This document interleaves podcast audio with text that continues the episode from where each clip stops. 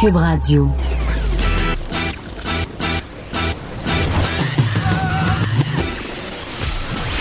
Pour elle, il n'y a jamais de mauvaise question.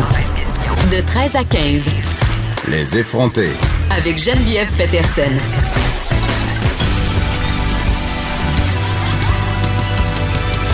Cube Radio. Salut tout le monde, c'est Geneviève Petersen de retour euh, de Berlin. Je suis très, très, très contente de vous retrouver et j'avais envie de remercier ma très estimée collègue Vanessa Destinée d'avoir tenu le fort euh, pendant mon absence, pendant que je me tapais entre guillemets la Berlinale, ce festival euh, de cinéma, quand même pas piqué des verres. Et j'avais envie un peu de faire un retour sur mon expérience là-bas en début d'émission parce que j'ai envie de dire, c'est pas à tous les jours qu'on a l'occasion de voir euh, un, euh, un film québécois à Berlin. Ça, cette année, c'était une très, très belle année. On a eu le film euh, de Philippe Falardeau qui a ouvert le festival quand même my, avec My Salinger Years, qui raconte en fait l'histoire très belle d'une euh, personne qui travaillait pour l'écrivain Salinger, un peu qui entretenait sa correspondance et qui est un peu en bon, en bon français cross the line, c'est-à-dire qui a contourné un peu les règles par rapport à son répondage de courrier. Le film qui a eu un accueil moyen, je dirais, à Berlin. Ayons pas peur des mots et ne soyons pas complaisants. Mais euh, quand même, euh, c'était une grosse affaire euh, pour Philippe Falardeau. Et je veux juste dire que j'ai respiré le même air que Sigourney Weaver. Oui. une de mes idoles quand même, parce que je la regardais dans Alien, évidemment. C'était un des premiers personnages euh, au cinéma quand même qui m'a fait réaliser qu'on pouvait être une femme vraiment badass et porter des bobettes blanches taille haute. vraiment. Donc bravo euh, Sigourney Weaver. Euh, Festival de Berlin, c'était une expérience absolument euh, surréaliste et extraordinaire très, très weird quand même de prendre part à cette affaire-là. Et j'avais envie de vous dire, tu sais, c'est drôle, quand, quand on voit ce genre d'événement-là à la télé, tu sais, ou, qu'on en entend parler dans les médias, on a toujours cette idée euh, euh, que c'est absolument immense, que c'est glamour, qu'il y a des paillettes. Euh, c'est la même chose un peu quand on regarde le gala artiste ou les Gémeaux à la télé. Tu sais, on, est assis dans notre divan ou quand on regarde les Oscars, là, je suis pas en train de comparer les Oscars au gala artiste, mais vous comprenez ce que je veux dire. Ce genre d'événement-là, télévisuel, on s'assoit et on a accès à ce qui se passe à l'extérieur, mais quand on est dedans, moi, c'est pas mon genre d'affaire. J'aime pas ça. J'aime pas ça. C'est tout le temps un peu plus cheap que ce à quoi on s'attendait. Tu, te rends compte euh, que le tapis rouge en fait. Euh, bon, Berlin, c'est sûr que c'est pas Cannes non plus. Là, c'est pas un festival de paillettes et d'argent. C'est un vrai festival de cinéma. Ça, c'est la chose euh, qui est une bonne affaire dans cette histoire-là. Mais tu te rends compte que le tapis rouge mesure 5 mètres de long, que finalement, il n'y a pas tant de journalistes que ça. Tu sais, c'est comme un peu décevant et je sais pas pourquoi. Moi, j'ai le small talk. Je déteste ça. Donc, toutes ces histoires de party où on boit le champagne au goulot et on mange du caviar à la cuillère, moi, j'ai pas vécu ça. Je veux juste vous le dire. Moi, j'avais juste hâte de retourner dans ma chambre d'hôtel pour écouter la télésérie Love is Blind sur Netflix. Je vais vous en reparler plus tard euh, dans l'émission de cette télé-réalité-là qui est, ma foi, euh, ça aurait pu s'appeler Malaise dans la civilisation. Mais toujours est-il que ça a été vraiment euh, génial au Festival de Berlin. Pour moi, on présentait euh, l'adaptation de mon roman La déesse des mouchafés au cinéma, une adaptation signée par Catherine Léger. Je n'ai pas écrit le scénario et je trouvais ça important de le souligner parce que plusieurs pensent que c'est moi qui l'ai écrit. Et non, je ne m'en sentais pas capable. Un chirurgien n'opère pas un membre de sa famille, donc je me sentais pas capable de faire euh, les deuils nécessaires pour adapter mon livre. Mais euh, bon, évidemment, super scénario de Catherine Léger, euh, un film qui a été réalisé par Anaïs Barbeau-Lavalette. Moi, c'était la deuxième fois que je le voyais et j'étais contente de le voir en privé une première fois parce que, vous le savez, La déesse des mouches à feu, c'est quand même un petit peu beaucoup l'histoire de ma vie. J'ai vécu des choses qui sont racontées dans ce film-là. Donc, recevoir ça en pleine face devant une salle bondée, ça me tentait pas. Et je veux, pour vrai, le soir de la première, le soir où on a présenté le film pour la première fois. J'ai aucun souvenir. J'en parlais avec Jonathan Trudeau d'ailleurs euh, en deux avions à Londres. J'ai aucun souvenir de, la ride. De, taxi, entre guillemets. Il y avait des navettes qui nous amenaient de notre hôtel euh, à la Berlinale. J'ai aucun souvenir de cette ride-là. J'étais tellement stressée, ça avait aucun sens. J'avais des papillons dans le ventre, je voulais mourir. Et pendant la projection du film, j'en ai manqué des grands bouts. J'en ai manqué des grands bouts et j'étais assise à côté de Stéphane Lafleur, qui est le monteur du film, qui est aussi un réalisateur. Vous le savez, c'est euh, le chanteur euh, d'Avec Podcast. il était là et littéralement, il m'a soutenu psychologiquement tout le long du film. Et c'était toute une expérience et évidemment, c'est allé très vite.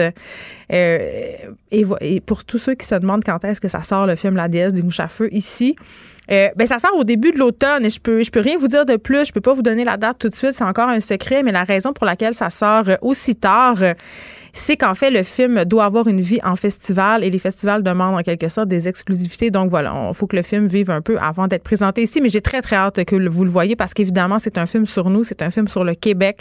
Et euh, mon plus grand souhait, c'est que vous vous rendiez le voir en grand nombre et que euh, vous, allez pouvoir comme savourer tout ce langage québécois, toutes ces réalités québécoises que peut-être le public euh, berlinois n'a pas pu saisir. Mais quand même, il y a eu un, je peux avoir l'air de me lancer de fleurs, mais il y a eu un, un bel accueil à Berlin. Et là, est-ce que vous pensez que pendant que j'étais à la Berlinale, j'ai mis le bouton à off. Non, non, non, non, non. J'ai continué au workolisme aidant à suivre l'actualité au Québec et j'étais pas débarqué de l'avion, qu'il y avait toutes sortes d'affaires euh, qui se passaient.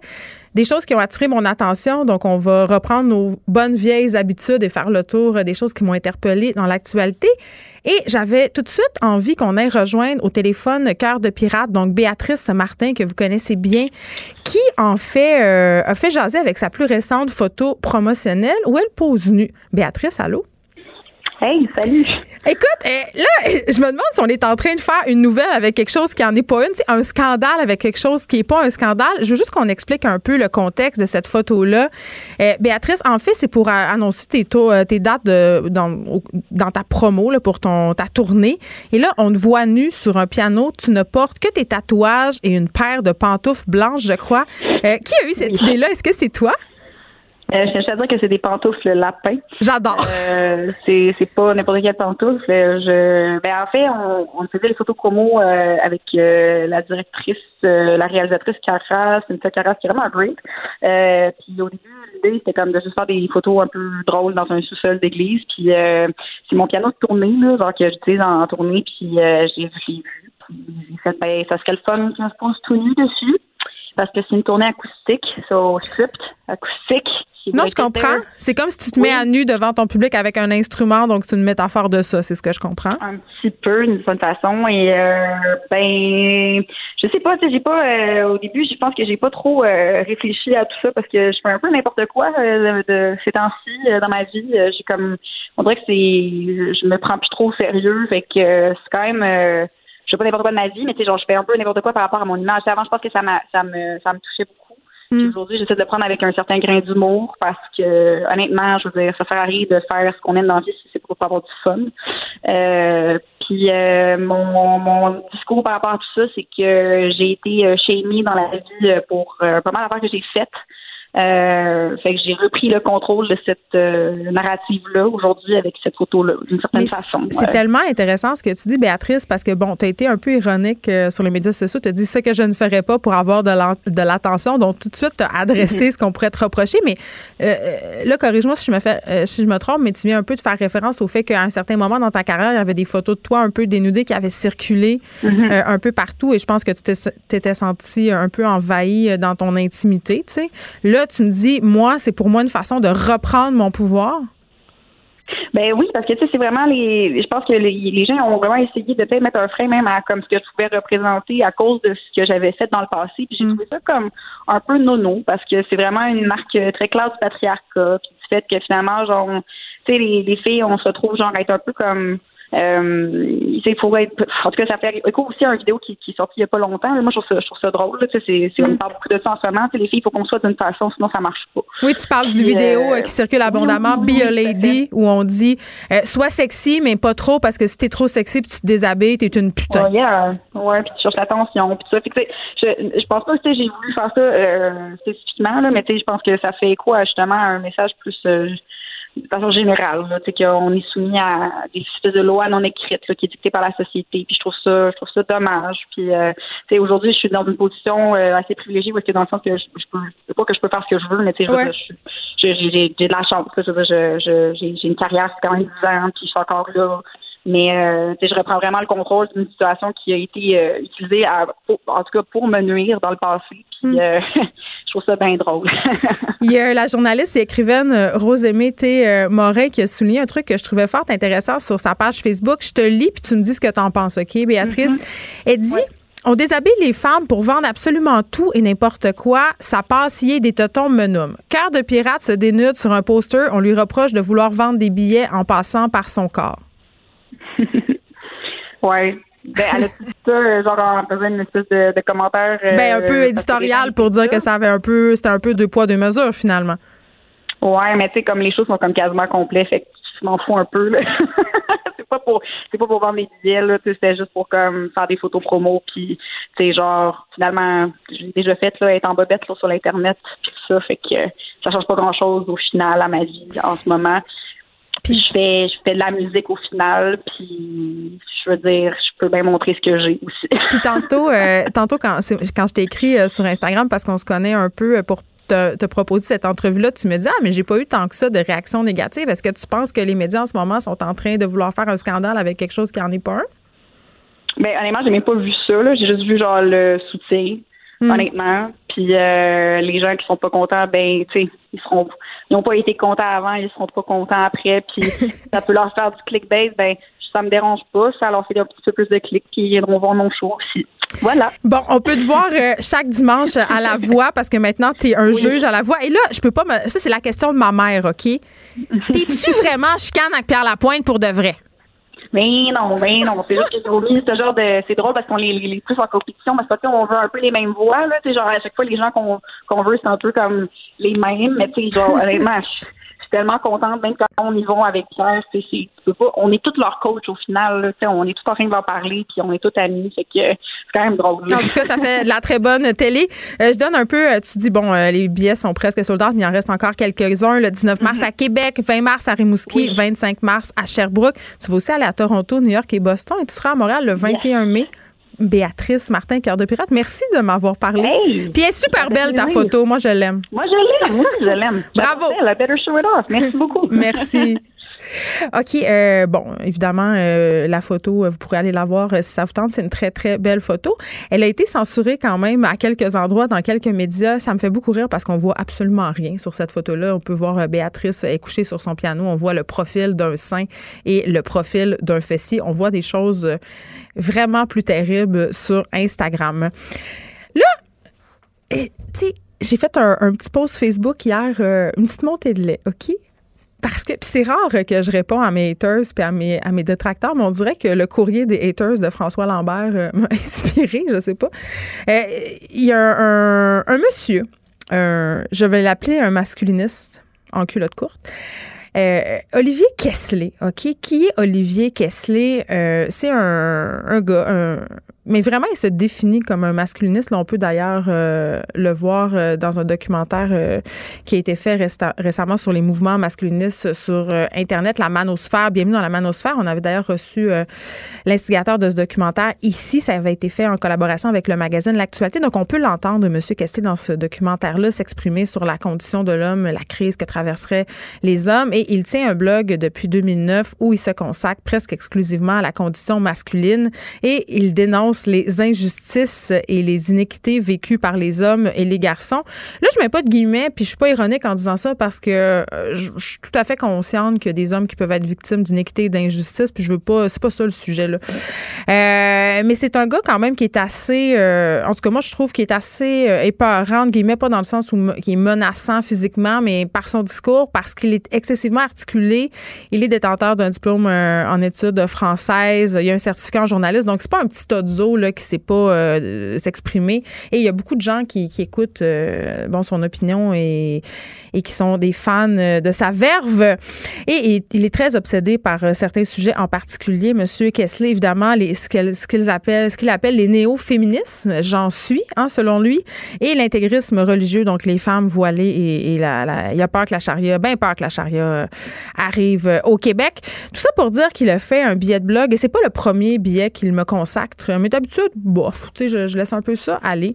Mais là, il me reproche d'avoir invité Alice Paquet ici même à cette émission. Euh, je vous rappelle, on avait reçu Alice Paquet pour réagir à la candidature de Guy Nantel à la chefferie du PQ. Je vous rappelle aussi qu'on a offert un droit de réplique à Guy Nantel. Euh, il l'a refusé, prétextant qu'il n'accorderait pas euh, d'entrevue avant le début de la course à la chefferie. Je réitère qu'on aimerait vraiment toujours lui donner la parole, le recevoir à l'émission.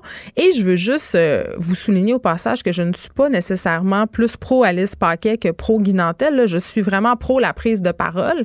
Et je trouvais que Mme Paquet avait des choses euh, intéressantes à dire par rapport euh, à, l'humour euh, de Guy Nantel, d'un certain numéro d'humour où il dénonçait, où il parlait d'elle finalement, alors que cet homme-là se lançait en politique. Je trouvais que c'était une question pertinente à se poser, à savoir la question est-ce que on doit tenir compte du matériel humoristique ou du matériel artistique d'une personne quand vient le temps d'évaluer ses chances ou, la, pertinence de, de sa candidature à la tête d'un parti Moi, je trouve que c'est une question excessivement légitime. Et à l'heure où on est dans des débats sur la liberté d'expression, sur euh, justement la limite de l'art. On a eu ici même un cas euh, où un écrivain qui est accusé d'avoir euh, produit de, la, pornographie juvénile à cause d'une fiction suit son cours en ce moment. On a eu toute cette affaire Gabriel Masneff en cours. Et là, je ne veux pas comparer Gabriel Masneff et Guy Nantel, c'est vraiment pas ça, mais il y a quand même tout un discours en ce moment sur la limite, elle est où.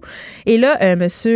Kessler me reproche d'avoir reçu Alice Paquet. Et ça, je peux comprendre qu'on puisse ne pas être d'accord avec le fait de recevoir Alice Paquet. C'est pas ça mon problème. Mon problème, c'est qu'il a remis en question mon intégrité journalistique. Il a remis en question l'intégrité de mon équipe de recherche, de l'équipe de recherche ici de Cube Radio euh, au grand complet, en euh, me reprochant d'avoir un agenda caché, un agenda politique, de faire de la partisanerie à mon émission, euh, d'être le pantin de Québec solidaire. Et je veux souligner au passage, d'ailleurs, qu'il y a plein de théories du complot loufoque concernant les liens entre Alice Paquet et Québec solidaire. Il y a plusieurs personnes qui prétendent qu'elle a été en quelque sorte instrumentalisée par le parti dans l'affaire Geléry euh, Sclavounos. Euh, je veux pas rentrer là-dedans, mais c'est pas d'hier que ces théories-là circulent. Mais quand on m'accuse de faire de la partisanerie, quand on m'accuse euh, justement de prendre parti, d'avoir vraiment, d'utiliser ma tribune finalement pour pousser des idées politiques personnelles, ça me met le feu là où M.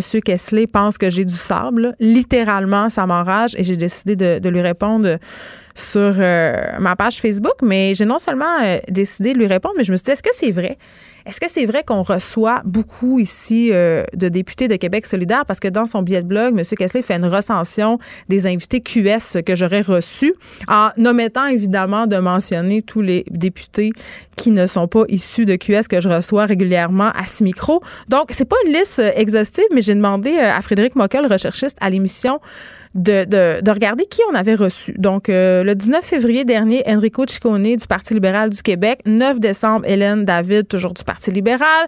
Marois Risky, le 30 septembre, Parti libéral. Véronique Yvon du PQ, on l'a reçu plusieurs fois à cette émission. Cette année, on a reçu Sylvain Godreau du PQ au mois de février dernier. Jean-François Roberge de la CAQ. On a reçu Alexandre Leduc sur un autre sujet aussi. Isabelle Charret de la CAQ. Caroline Proux de la CAQ. Donc, je pense vraiment pas ici M. Kessler, qu'on a un agenda Québec solidaire. Au contraire, le seul agenda que j'ai, moi, c'est celui de la liberté de parole.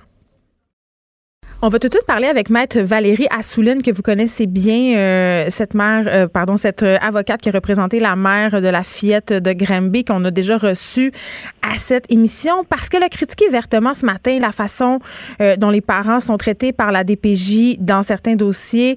C'était dans le cadre de la commission Laurent. Maître Assouline, bonjour alors, je passe à la commission Laurent demain à 10 h. Non, pardon, pardon, désolé. Oui, oui, oui. Je croyais que ça avait lieu aujourd'hui. Euh, et donc, euh, écoutez, je, je, vais passer, euh, en effet, pour dénoncer les abus que je vois à tous les jours à la DPJ. Mais oui, parce que ça fait 20 ans que vous pratiquez le droit, maître Assouline, et vous avez jamais eu à dénoncer sur la place publique des incohérences ou des abus comme vous le faites maintenant. Pourquoi maintenant? Bien, parce que parce que que ce que je vois est inconcevable. Mm. Parce que ce que je vois à la DPJ, ça fait pas de sens et souvent, il y a simplement pas de, de, gros bon sens. Euh, la DPJ aujourd'hui, mm. dans des dossiers, brise des vies Et c'est ça qu'il faut, euh, il faut faire, euh, il faut le dénoncer parce qu'on a une commission. Il faut qu'ils écoutent ce qui se passe sur le terrain. Je vous donne, euh, j'ai des exemples qui, qui ne, qui ne tiennent pas la route là quand on pense aux enfants et quand on pense à leur meilleur intérêt. Ben oui, parce que là, euh, je peux pas m'empêcher, parce que c'est sûr, vous êtes avocate, mais vous êtes aussi euh, mère, vous avez des enfants. J'imagine que ce que vous voyez parfois euh, vous brise le cœur et que vous avez un peu de difficulté parfois à vous détacher, parce que justement, comme maman, ça doit venir vous chercher énormément. Si on n'en parle jamais, vous et moi, de, de ce côté-là. Oui, ben c'est sûr. J'ai, j'ai ma plus ma plus jeune a 8 ans et ma plus vieille a 16 ans. Alors quand j'ai des dossiers où on parle de, d'ados, par exemple, du même âge que les vôtres, là.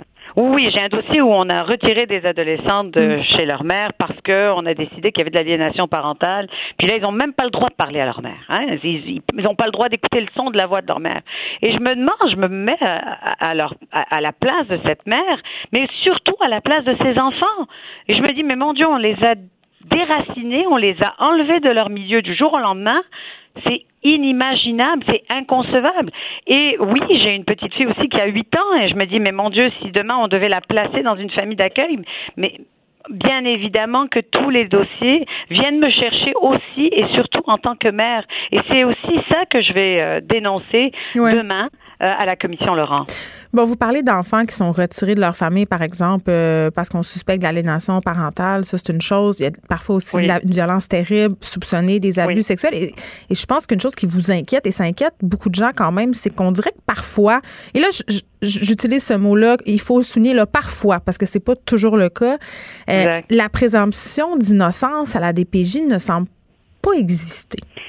Mais c'est ça le problème. C'est que dès qu'un parent rentre dans ce, dans ce monde de la DPJ, il est coupable d'emblée.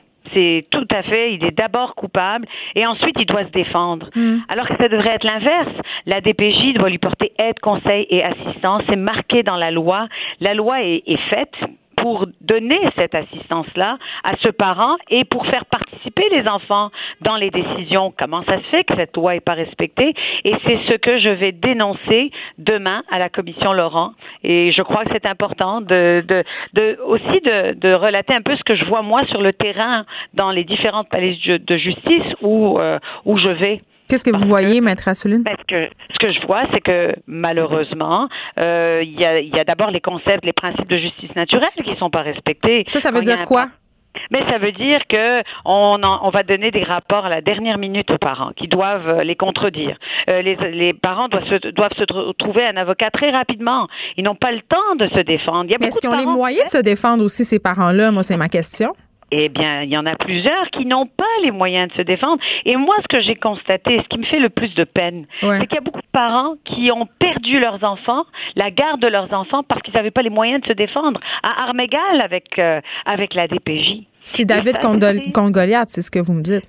C'est un peu ça. C'est un peu ça. Et puis, c'est vraiment. Euh, c'est vraiment ce que ce que je veux euh, faire ressortir demain à la commission Laurent. Mm. Euh, je passe à 10 heures le matin et je crois que euh, j'aimerais, je, crois que c'est important d'entendre ce, ce, que j'ai à dire. Je veux qu'on vienne sur la fameuse présomption d'innocence. Évidemment, notre système de justice est basé sur cette présomption-là. C'est important de la conserver, j'en conviens.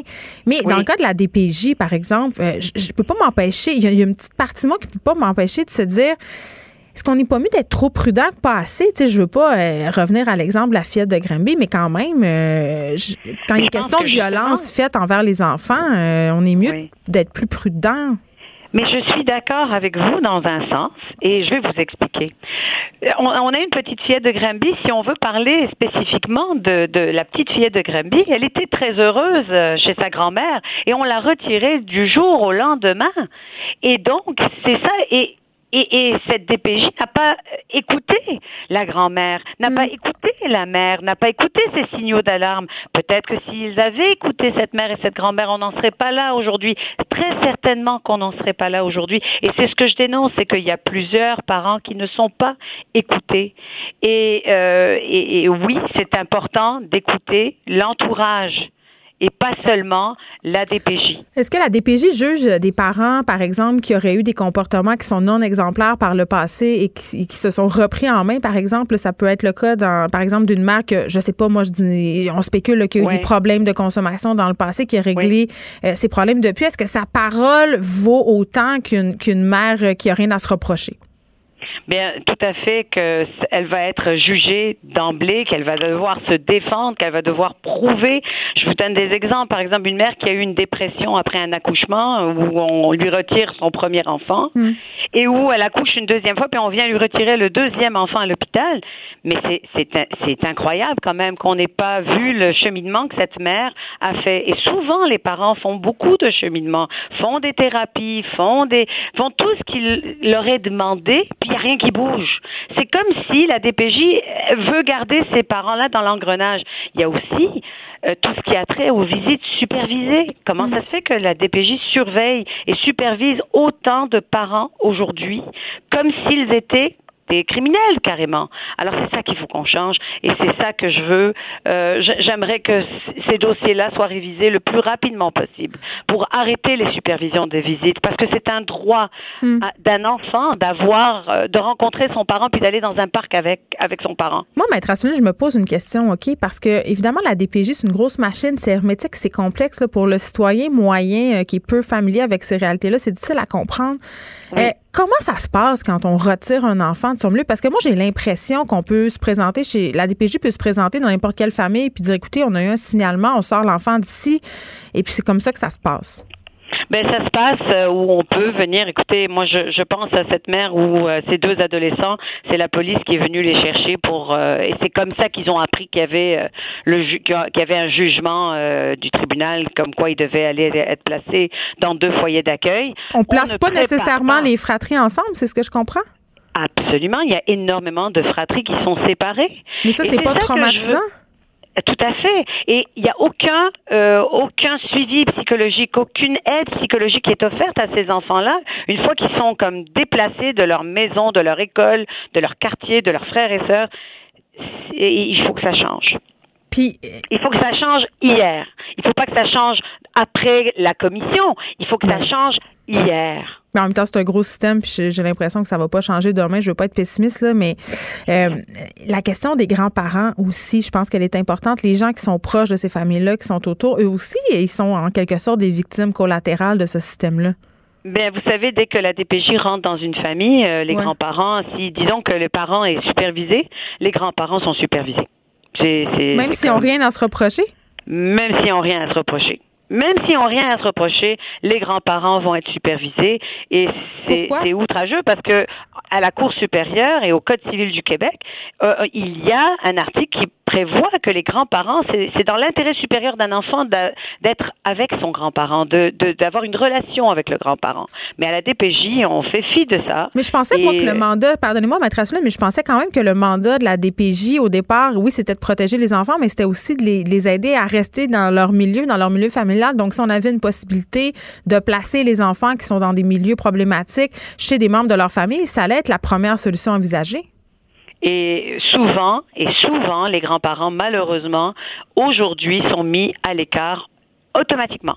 Alors, donc, si euh, on supervise la mère, on va superviser jusqu'à l'arrière-grand-mère. Euh, écoutez, j'ai vu une, arrière-grand-mère supervisée à l'âge de 86 ans. Dans son CHSLD, elle était supervisée? Mais il faut le faire. Il faut le faire. C'est comme le GBS. C'est il y a un manque de logique. Utilise, oui, un manque de logique, euh, et, mais aussi ne pas avoir lu la loi, parce que le chapitre 2 parle de tous les droits des enfants. Mm. Et cette loi est bien écrite. Les enfants ont, le droit, ont, plusieurs droits. Ont le, ont le droit d'abord de ne pas être emballés, de ne pas être euh, à la stabilité des liens. Et c'est ça quand on pense, euh, je, je, je pense à cette grand-mère euh, où on lui a retiré sa petite fille à l'âge de deux ans et on l'a placée dans une famille d'accueil. Mais cet enfant-là, elle avait le droit de, à la stabilité des liens. Il n'y avait rien qui devait faire en sorte qu'elle devait être déplacée. Et c'est ça que je dénonce. Maître Assulène, en terminant, est-ce que vous avez espoir que, qu'avec la commission Laurent, la DPJ va un peu se réveiller? Absolument. Oh, j'ai espoir, j'ai espoir d'abord euh, en la commission Laurent, j'ai espoir en Madame Laurent. Euh, je crois que c'est une dame de principe et une dame forte, et je j'ai beaucoup de confiance euh, mm. en la commission Laurent. Et il faut, il faut qu'on ait confiance, sinon ça sert à rien. Maître Valérie Assouline, merci. On va suivre évidemment votre intervention demain à 10h à la commission Laurent. Merci de vous avoir parlé. De 13 à 15. Les effrontés. Un 120 minutes de radio bien effronté. Le gouvernement qui devrait aider le milieu des magazines plutôt que d'allouer des fonds aux fameux GAFAM. Vous savez, le GAFAM, euh, c'est euh, Google, Amazon, Facebook, Apple et Microsoft. Euh, c'est ce que réclamaient hier plusieurs acteurs du milieu dans une lettre ouverte publiée dans la presse et j'ai l'une des signataires de la lettre, Sophie Benford, éditrice du magazine Elle Québec. Bonjour Sophie. Salut. Écoute, je suis contente de t'inviter aujourd'hui pour parler de ça parce que ce sujet-là a l'air particulièrement obtus pour la population, le GAFAM, l'argent qu'on donne ou non l'investissement. Euh, je veux juste qu'on fasse un petit topo de c'est quoi la situation en ce moment. Le gouvernement du Canada euh, donne combien? En fait, euh, je, je, connais pas la réponse. il y a deux. Le, gouvernement canadien aide depuis plusieurs années à travers Patrimoine Canada les magazines, les livres, l'industrie de la télévision. Le cinéma, fait, là, toute notre industrie culturelle est subventionnée. culturelle reçoit de l'aide. Mais ça, c'est une chose, puis ça existe depuis longtemps, puis on, est, on les remercie parce que ça nous permet de partager et diffuser notre culture. nous permet d'aller à Berlin. oui, hein, n'est-ce pas? Oui, c'est vrai. Et, euh, mais mais au-delà de ça, euh, c'est important d'avoir, euh, mais, d'avoir notre information, de partager notre culture, de savoir ce qui se passe ici. Euh, la lettre ouverte, elle concerne les investissements publicitaires, qui sont complètement une autre affaire. Les mm-hmm. investissements publicitaires du gouvernement, c'est aussi bien, euh, ben, là, c'est, on est au, au fédéral, donc c'est les différents ministères comme le ministère de la Défense, comme tourisme, euh, c'est ça, le tourisme relève du, du, du fédéral. Ils ont investi dans les deux dernières années. En fait, c'est basé sur un reportage qu'on a vu à Radio-Canada. Oui. 52 millions de dollars dans les géants du web que tu as nommés en début d'entrevue, donc Google, Facebook, Amazon. C'est, ces géants du web-là, on entend beaucoup parler ces temps-ci parce que, puis pourquoi on a écrit cette lettre-là? Il y a deux raisons. Euh, bon, ces entreprises-là ne paient pas d'impôts et de taxes au Canada. Ils en paient peu. Très peu s'ils en paient, quand ils en paient. Oui, parce que leurs sièges sociaux sont ailleurs. Ça, c'est un débat euh, en soi. Oui. Et euh, il y a plusieurs euh, représentations qui sont faites au niveau, à différentes instances gouvernementales et même autant provinciales que fédérales. mais c'est quand même un angle qui fait partie de notre lettre. L'autre chose, c'est que, tu sais, un peu, c'est un peu la poule ou l'œuf, l'œuf ou la poule. Là si, tu sais, eux disent, ben oui, on investit dans les GAFAM parce que les gens sont là, fait qu'on veut parler aux gens. Attends, on va, on va, en revenons un peu en arrière parce que pour les gens, nous, on est familiers avec le milieu des magazines et du contenu, là. Oui. Mais il faut juste expliquer aux gens que la façon dont, dont les médias de contenu vivent, c'est avec les annonceurs. C'est-à-dire, les annonceurs achètent de la publicité dans les pages des magazines, dans les pages des journaux, sur les sites Internet euh, du L Québec, par exemple, ou du Clin d'œil, ou, de 7 jours, ou whatever, tout, tout ce qu'on a ici et ailleurs. Mais là, euh, évidemment, la tarte est de plus en plus. Euh, les pointes de tarte sont de plus en plus petites, dans le sens où tout le monde se partage la même tarte, on est 10 millions. Là. Exactement. Puis, en fait, euh, tu vois, tu nommes, mettons, deux compétiteurs, deux magazines compétiteurs. Alors, avant, El Québec était en compétition contre euh, Clin d'œil. Hmm. pour avoir un annonceur, avoir les revenus publicitaires d'un client, d'un annonceur. Maintenant, les compétiteurs, ce sont les Facebook et les Google de ce monde. Et, avant, euh, je vais nommer, tu sais, quelqu'un, un, annonceur en beauté, par exemple, mm. allait acheter quelques pages chez Clin d'œil, quelques pages chez Elle Québec et euh, des bannières sur nos sites et peut-être même faire du contenu intégré. Maintenant, euh, ben, ils, vont aller voir euh, des influenceurs, ils vont aller voir euh, Facebook, ils vont aller voir Amazon. Ça coûte pas cher à, à, petite dose annoncé sur Facebook. Donc, ça a l'air très, très accessible. Et ce qu'il faut savoir, mais là, si on ajoute une petite couche à ça, les nouvelles qui sont relayées sur Facebook, ce sont des nouvelles qui souvent sont prises dans nos médias commun. Euh, alors, ça peut aussi bien être euh, une de tes entrevues radio ou une de mes, un de mes articles du L Québec. Pour rendre ça clair, les, les, Facebook, Google profitent du contenu qu'ils n'ont pas créé en vendant de la pub. Mais là, OK, toi, tu es une fille qui travaille dans ce milieu-là depuis des années. tu l'as vu changer, le monde des médias. Et je, je vais me faire l'avocat du diable un peu. En même temps, est-ce que c'est pas un peu notre job de s'adapter à ces nouvelles réalités-là? Parce qu'on en profite, nous aussi, des médias sociaux en quelque part pour s'alimenter en contenu et aussi pour diffuser nos contenus. J'ai l'impression qu'il y a comme pas de solution. Bien, en fait, euh, tu sais, cette lettre-là, ce qu'on dit, nous, au gouvernement Trudeau, c'est vous voulez parler aux gens ils sont aussi chez nous, les gens. Puis on dit pas euh, investissez zéro dans les GAFAM, c'est pas de nos affaires, là, c'est pas ça qu'on dit. Mais on dit, franchement, en tout cas, il y a zéro chez nous, il y a zéro chez Ricardo, il y a zéro à l'actualité, il y a zéro. C'est des entreprises privées en même temps. Il y a des gens qui critiquent en ce moment le fait que le gouvernement investit de l'argent dans le capital média, par exemple, c'est de l'information. Mais nous, c'est pas la même chose. Nous, on ne demande pas la charité, là. Nous, on dit, vous mettez de la pub, vous avez des sous et vous le donnez de toute façon aux GAFAM, euh, donc aux grands géants du web qui payent très peu d'impôts ici. Pourquoi on ne s'assoit pas ensemble? Pourquoi vous vous, vous investissez pas? Parce qu'on va rendre un service. d'annonceurs. Ben, un, peu. mais je veux dire, on va rendre un service. On va dire, vous voulez parler aux femmes âgées entre 20 et 25 ans euh, qui sont dans toutes les régions du Québec ou partout au Canada. On a tous les médias pour faire ça. Et, quand je dis c'est la poule avant l'œuf, l'œuf avant la poule, c'est-à-dire que c'est sûr que si on investit pas dans nos médias. Puis là, je parle comme je, répète que c'est important, c'est pas, on a, personne n'a demandé la charité. Là. Nous, on va rendre, tu sais, je veux dire, tu payes pour un service rendu. On va rendre le service. On va pas investir pour que le magazine existe. C'est pas ça du pas tout. C'est de la pub. Mais si on veut parce qu'il y a beaucoup de médias qui ont disparu dans les dernières années. Il y a beaucoup de magazines qui ont fermé. Mais toi, tu l'as vu. Parle-nous de, comment tu as vu cette industrie-là, justement. Ben, l'industrie est en aller, euh, crise totale parce que, écoute, les, les, les, les, revenus publicitaires qui sont la principale revenu, qui sont le principal revenu de ces entreprises-là, des magazines, on diminue de, tu sais, j'ai vu d'une année à l'autre, c'était une diminution de 20 Ensuite, euh, c'est monté, monté, à 30 J'ai vu une année où il y avait des diminutions de 35 Ça Là, à un moment donné, dans le contenu, il en reste plus. Sophie Banford, forcément? Ça se répercute dans le contenu dans la mesure où les gens ont moins d'argent pour engager des, des, bonnes ressources puis pour faire ce contenu-là. Nous, les entreprises qui ont signé, les co-signataires, c'est tous des gens qui croient au contenu puis on continue de se battre puis on continue de faire ce qu'il faut pour euh, pour que ça pour pouvoir produire du contenu puis le diffuser. Parce que les gens aiment ça le contenu. Il y a des il y a des lecteurs, tu sais. Il y a vraiment des, des lecteurs, des internautes, les gens sont au rendez-vous. Ce sont les annonceurs qui, qui désertent parce que comme tu disais tantôt la tarte est ben je, comprends en fait que ça devient un peu euh, angoissant, c'est-à-dire qu'on est euh, submergé. Les possibilités sont tellement grandes, puis les annonceurs ils essaient des choses, puis les agences veulent euh, se diversifier. Mais c'est drôle parce qu'il y a eu une, une, étude qui a été faite dernièrement. Ils sont, ils ont fait une, ils ont, ils ont j'ai perdu. Les influenceurs en perte d'influence? Non, ben en fait il y a de ça, mais non, c'est que c'est Via Rail qui a fait une compagnie pour ne pas la nommer, mais avant qu'il soit dans le très en ce moment a fait une campagne de pub où il y a eu un retour aux médias plus traditionnels, donc radio, télé, euh, journaux, magazines.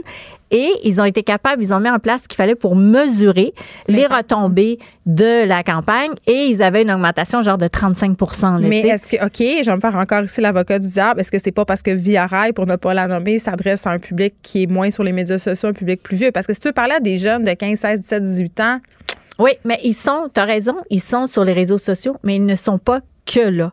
Et franchement, c'est très drôle. Va à l'université, nous, notre lectorat maintenant du L Québec, là, puis on leur parle à travers nos réseaux sociaux ben aussi, oui, parce qu'on en a, là, je veux dire.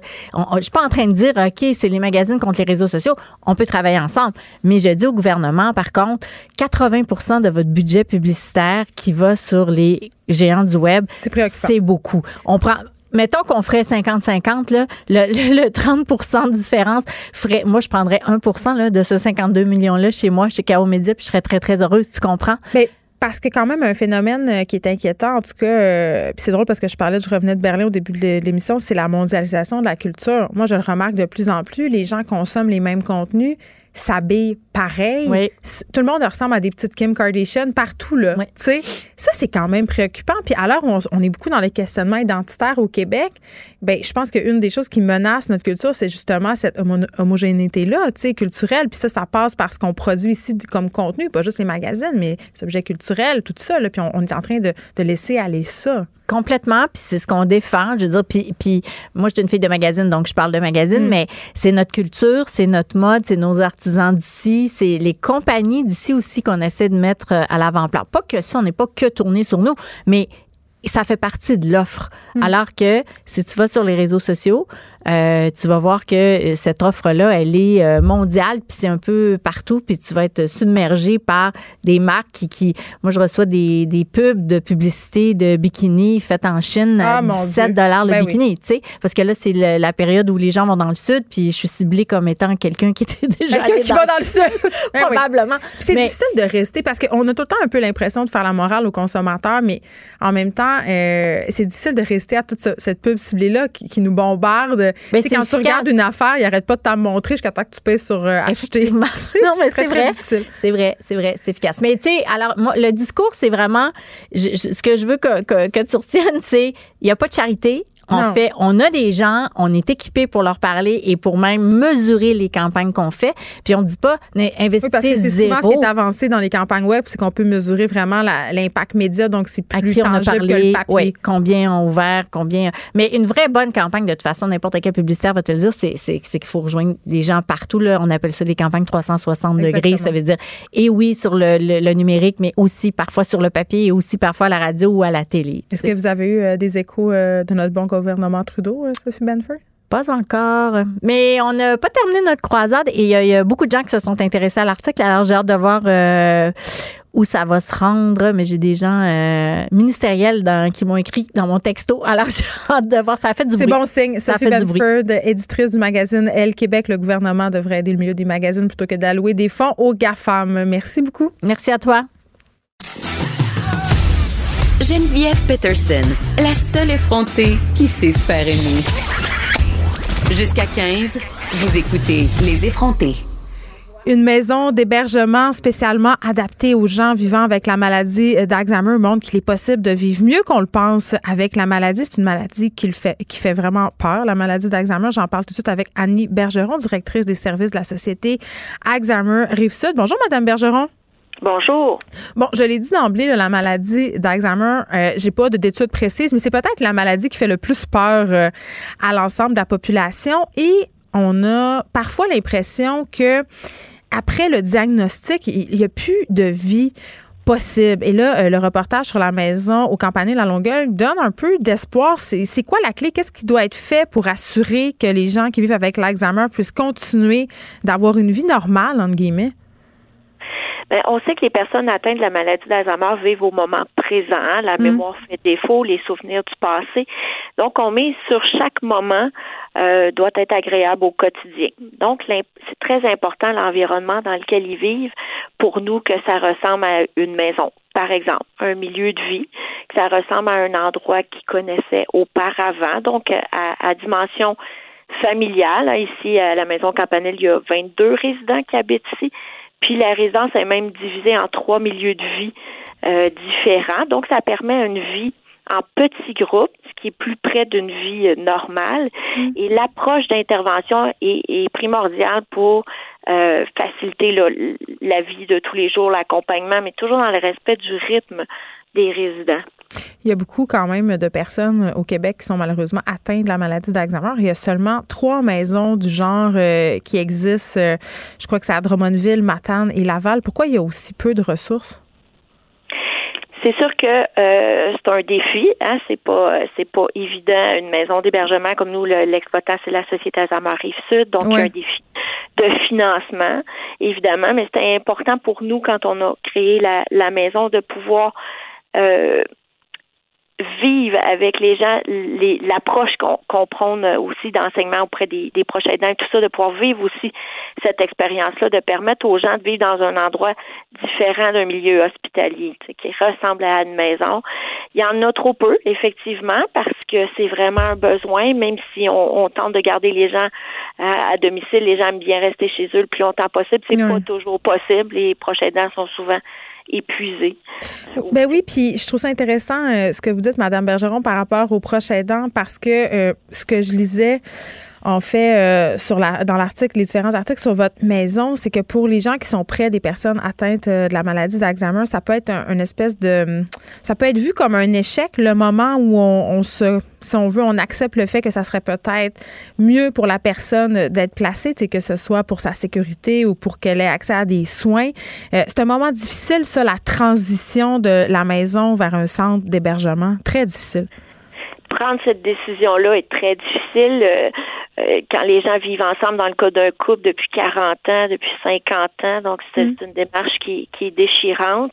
Il y a beaucoup de culpabilité derrière une décision comme celle-là. Euh, c'est pourquoi nous, il est très important d'accompagner aussi les proches aidants dans tout ce processus-là. Donc, on sait que la personne qui va être résidente à la maison campagne va être bien entourée. On va répondre à tous ses besoins dans une approche d'intervention qui va être personnalisée à, à à ses, ses, intérêts, ses goûts, ses préférences, respecter son rythme. Donc, pour le prochain aidant, il sait qu'il peut avoir confiance que la personne elle va être bien. Mm. Et donc, ça, ça contribue aussi beaucoup euh, au cheminement, mais c'est c'est très difficile. C'est très important d'accompagner aussi les familles dans ce processus-là tout au long de l'évolution de la maladie de leurs proches. Annie Bergeron, moi j'ai une question. OK, euh, euh c'est pas nécessairement juste par rapport à la maison campanelle, mais quand même ça, ça ça, peut jouer aussi, j'imagine, ça se passe dans les CHSLD aussi. Tu sais, quand on voit des couples qui sont ensemble depuis 50, 60 ans, ils ont vécu toute leur vie ensemble, ces gens-là. Puis là, à un moment donné, vous l'avez dit, un des deux doit prendre la, difficile décision de placer l'autre, euh, bon, parce que dans votre cas, euh, la maladie d'Alzheimer, mais pourquoi on permet pas aux couples de vivre ensemble dans ces maisons-là? Est-ce que j'ai l'impression que peut-être que ça les aiderait, que ce soit la personne atteinte ou même le conjoint à passer au travers de ça, à avoir une meilleure santé physique? Pourquoi on les sépare? Ben, en fait, c'est une bonne question. C'est sûr que les besoins de la personne qui a la maladie et les besoins du prochain aidant vont être différents. Donc, euh, qu'est-ce que vous voulez dire? Ben, euh, la personne qui, qui, est plus âgée, le mari, disons, d'une dame qui, qui est atteinte de la maladie, mais qui n'a pas lui-même la maladie, aura pas les besoins d'accompagnement, d'assistance et tout ça qui sont offerts, qui sont nécessaires pour son épouse, par exemple. Donc, nous, dans le contexte de notre résidence, les gens n'ont pas un appartement complet, ils ont une chambre où ils demeurent, mais ils utilisent des pièces communes salon, salle à manger, donc mm. qui côtoient les autres résidents. Donc, c'est un environnement où toutes les personnes qui demeurent ont des problèmes cognitifs. c'est sûr qu'une personne qui n'a pas de problèmes cognitifs, euh, ça pourrait être plus difficile au quotidien. Donc là, on ne vit plus seulement avec une personne atteinte qui est notre proche qu'on aime, mais là, on vivrait avec plusieurs personnes atteintes de la maladie. Donc, il y a des défis à, ce niveau-là. Et vous savez que les proches ont toujours droit d'accès euh, à de venir visiter, évidemment, la personne qui demeure en, résidence. Donc, est-ce qu'ils viennent? Est-ce qu'ils viennent vraiment ou est-ce qu'à un moment donné, justement, parce que là, on en a parlé euh, à plusieurs, euh, à des proches aidants ici à l'émission, puis des fois, ils sont tellement épuisés puis à bout que j'imagine qu'à un moment donné, la tentation de visiter moins souvent est peut-être là un peu?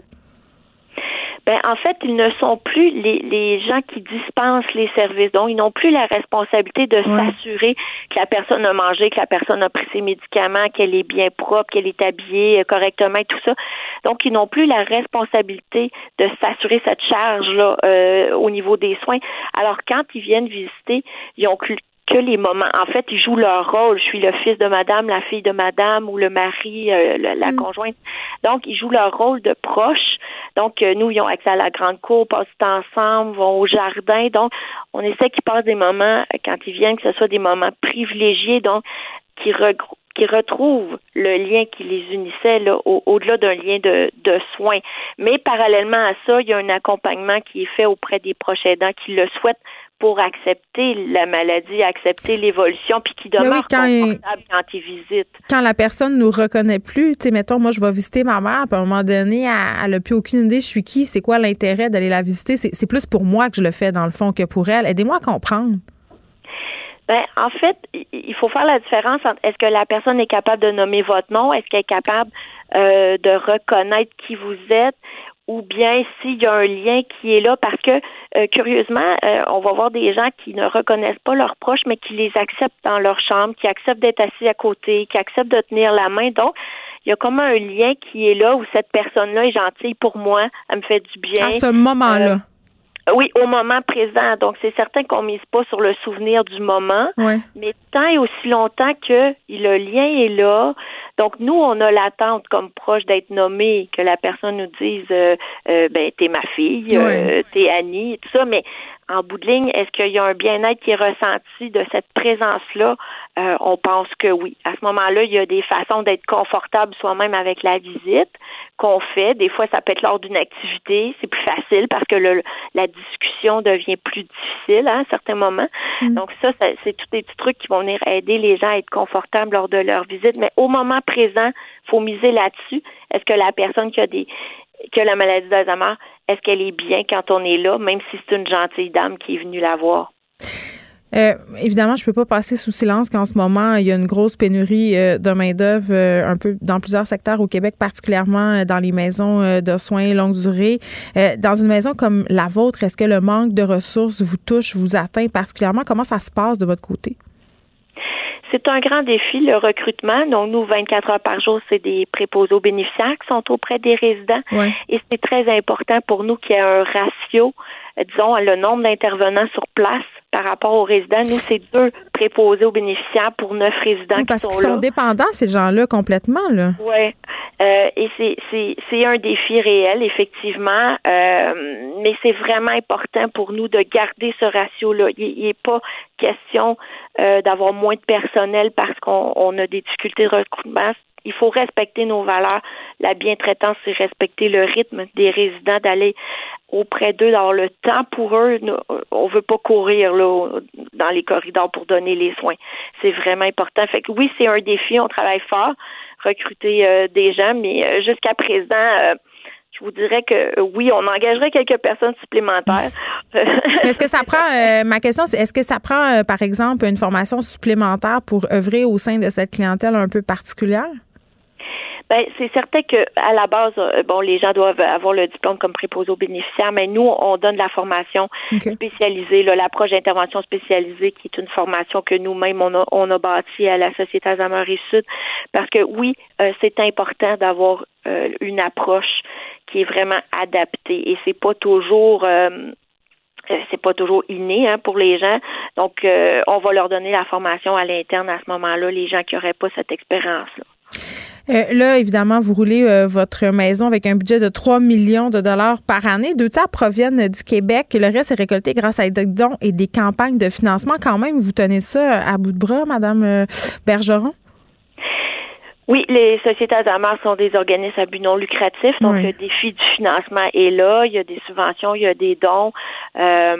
évidemment, les gens paient un loyer, mais euh, mais c'est pas des masses un loyer là? Non, on est, c'est pas euh, très dispendieux. On est autour de 2000 dollars par mois ici.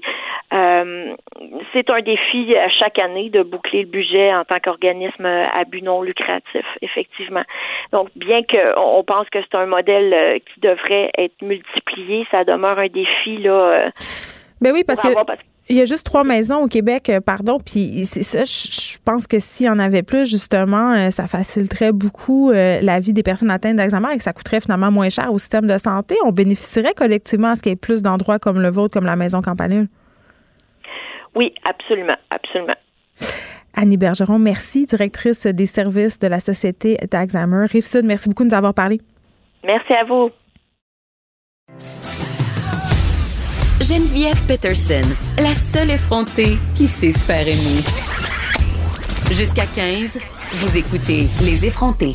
Je suis vraiment enchantée parce que j'ai Sarah May avec moi, rappeuse, porte-parole de la 29e édition du mois de l'histoire des Noirs. Sarah May. Salut. Geneviève, salut. Écoute, là, c'est drôle parce que le mois de l'histoire des Noirs finit dans deux jours. Ouais. tu sais, mettons, ça sera pas l'entrevue pour s'expliquer qu'est-ce qu'on qu'est-ce qu'on va aller faire euh, pendant les activités, tous les trucs qu'il y a. J'avais envie qu'on se parle de la signification, puis je me disais, c'est pas grave, c'est juste deux jours. Je veux qu'elle vienne nous en parler quand même, d'autant plus qu'il se passe plein de belles choses dans ta vie en ce moment. On va en reparler plus tard. Mais j'ai envie de te demander, Sarah, mais est-ce que tu avais déjà participé, toi, au mois des Noirs avant? Avant d'être une Bien honnêtement, non. J'adore ça. Non, non, mais c'est la vérité. Euh, ben, J'avais participé en étant nominée au gala Dynastie qui clôture un petit peu euh, le mois de l'histoire des Noirs ou euh, mais tu d'aller à des activités, de, de, de voir euh, des conférences ou d'aller à la collecte de sang qu'il y a eu pour Emma Québec pour une forme d'anémie qui est vraiment répandue dans la communauté noire. J'avais pas fait ça parce que puis je pense que c'est pour ça qu'il y a des porte-paroles.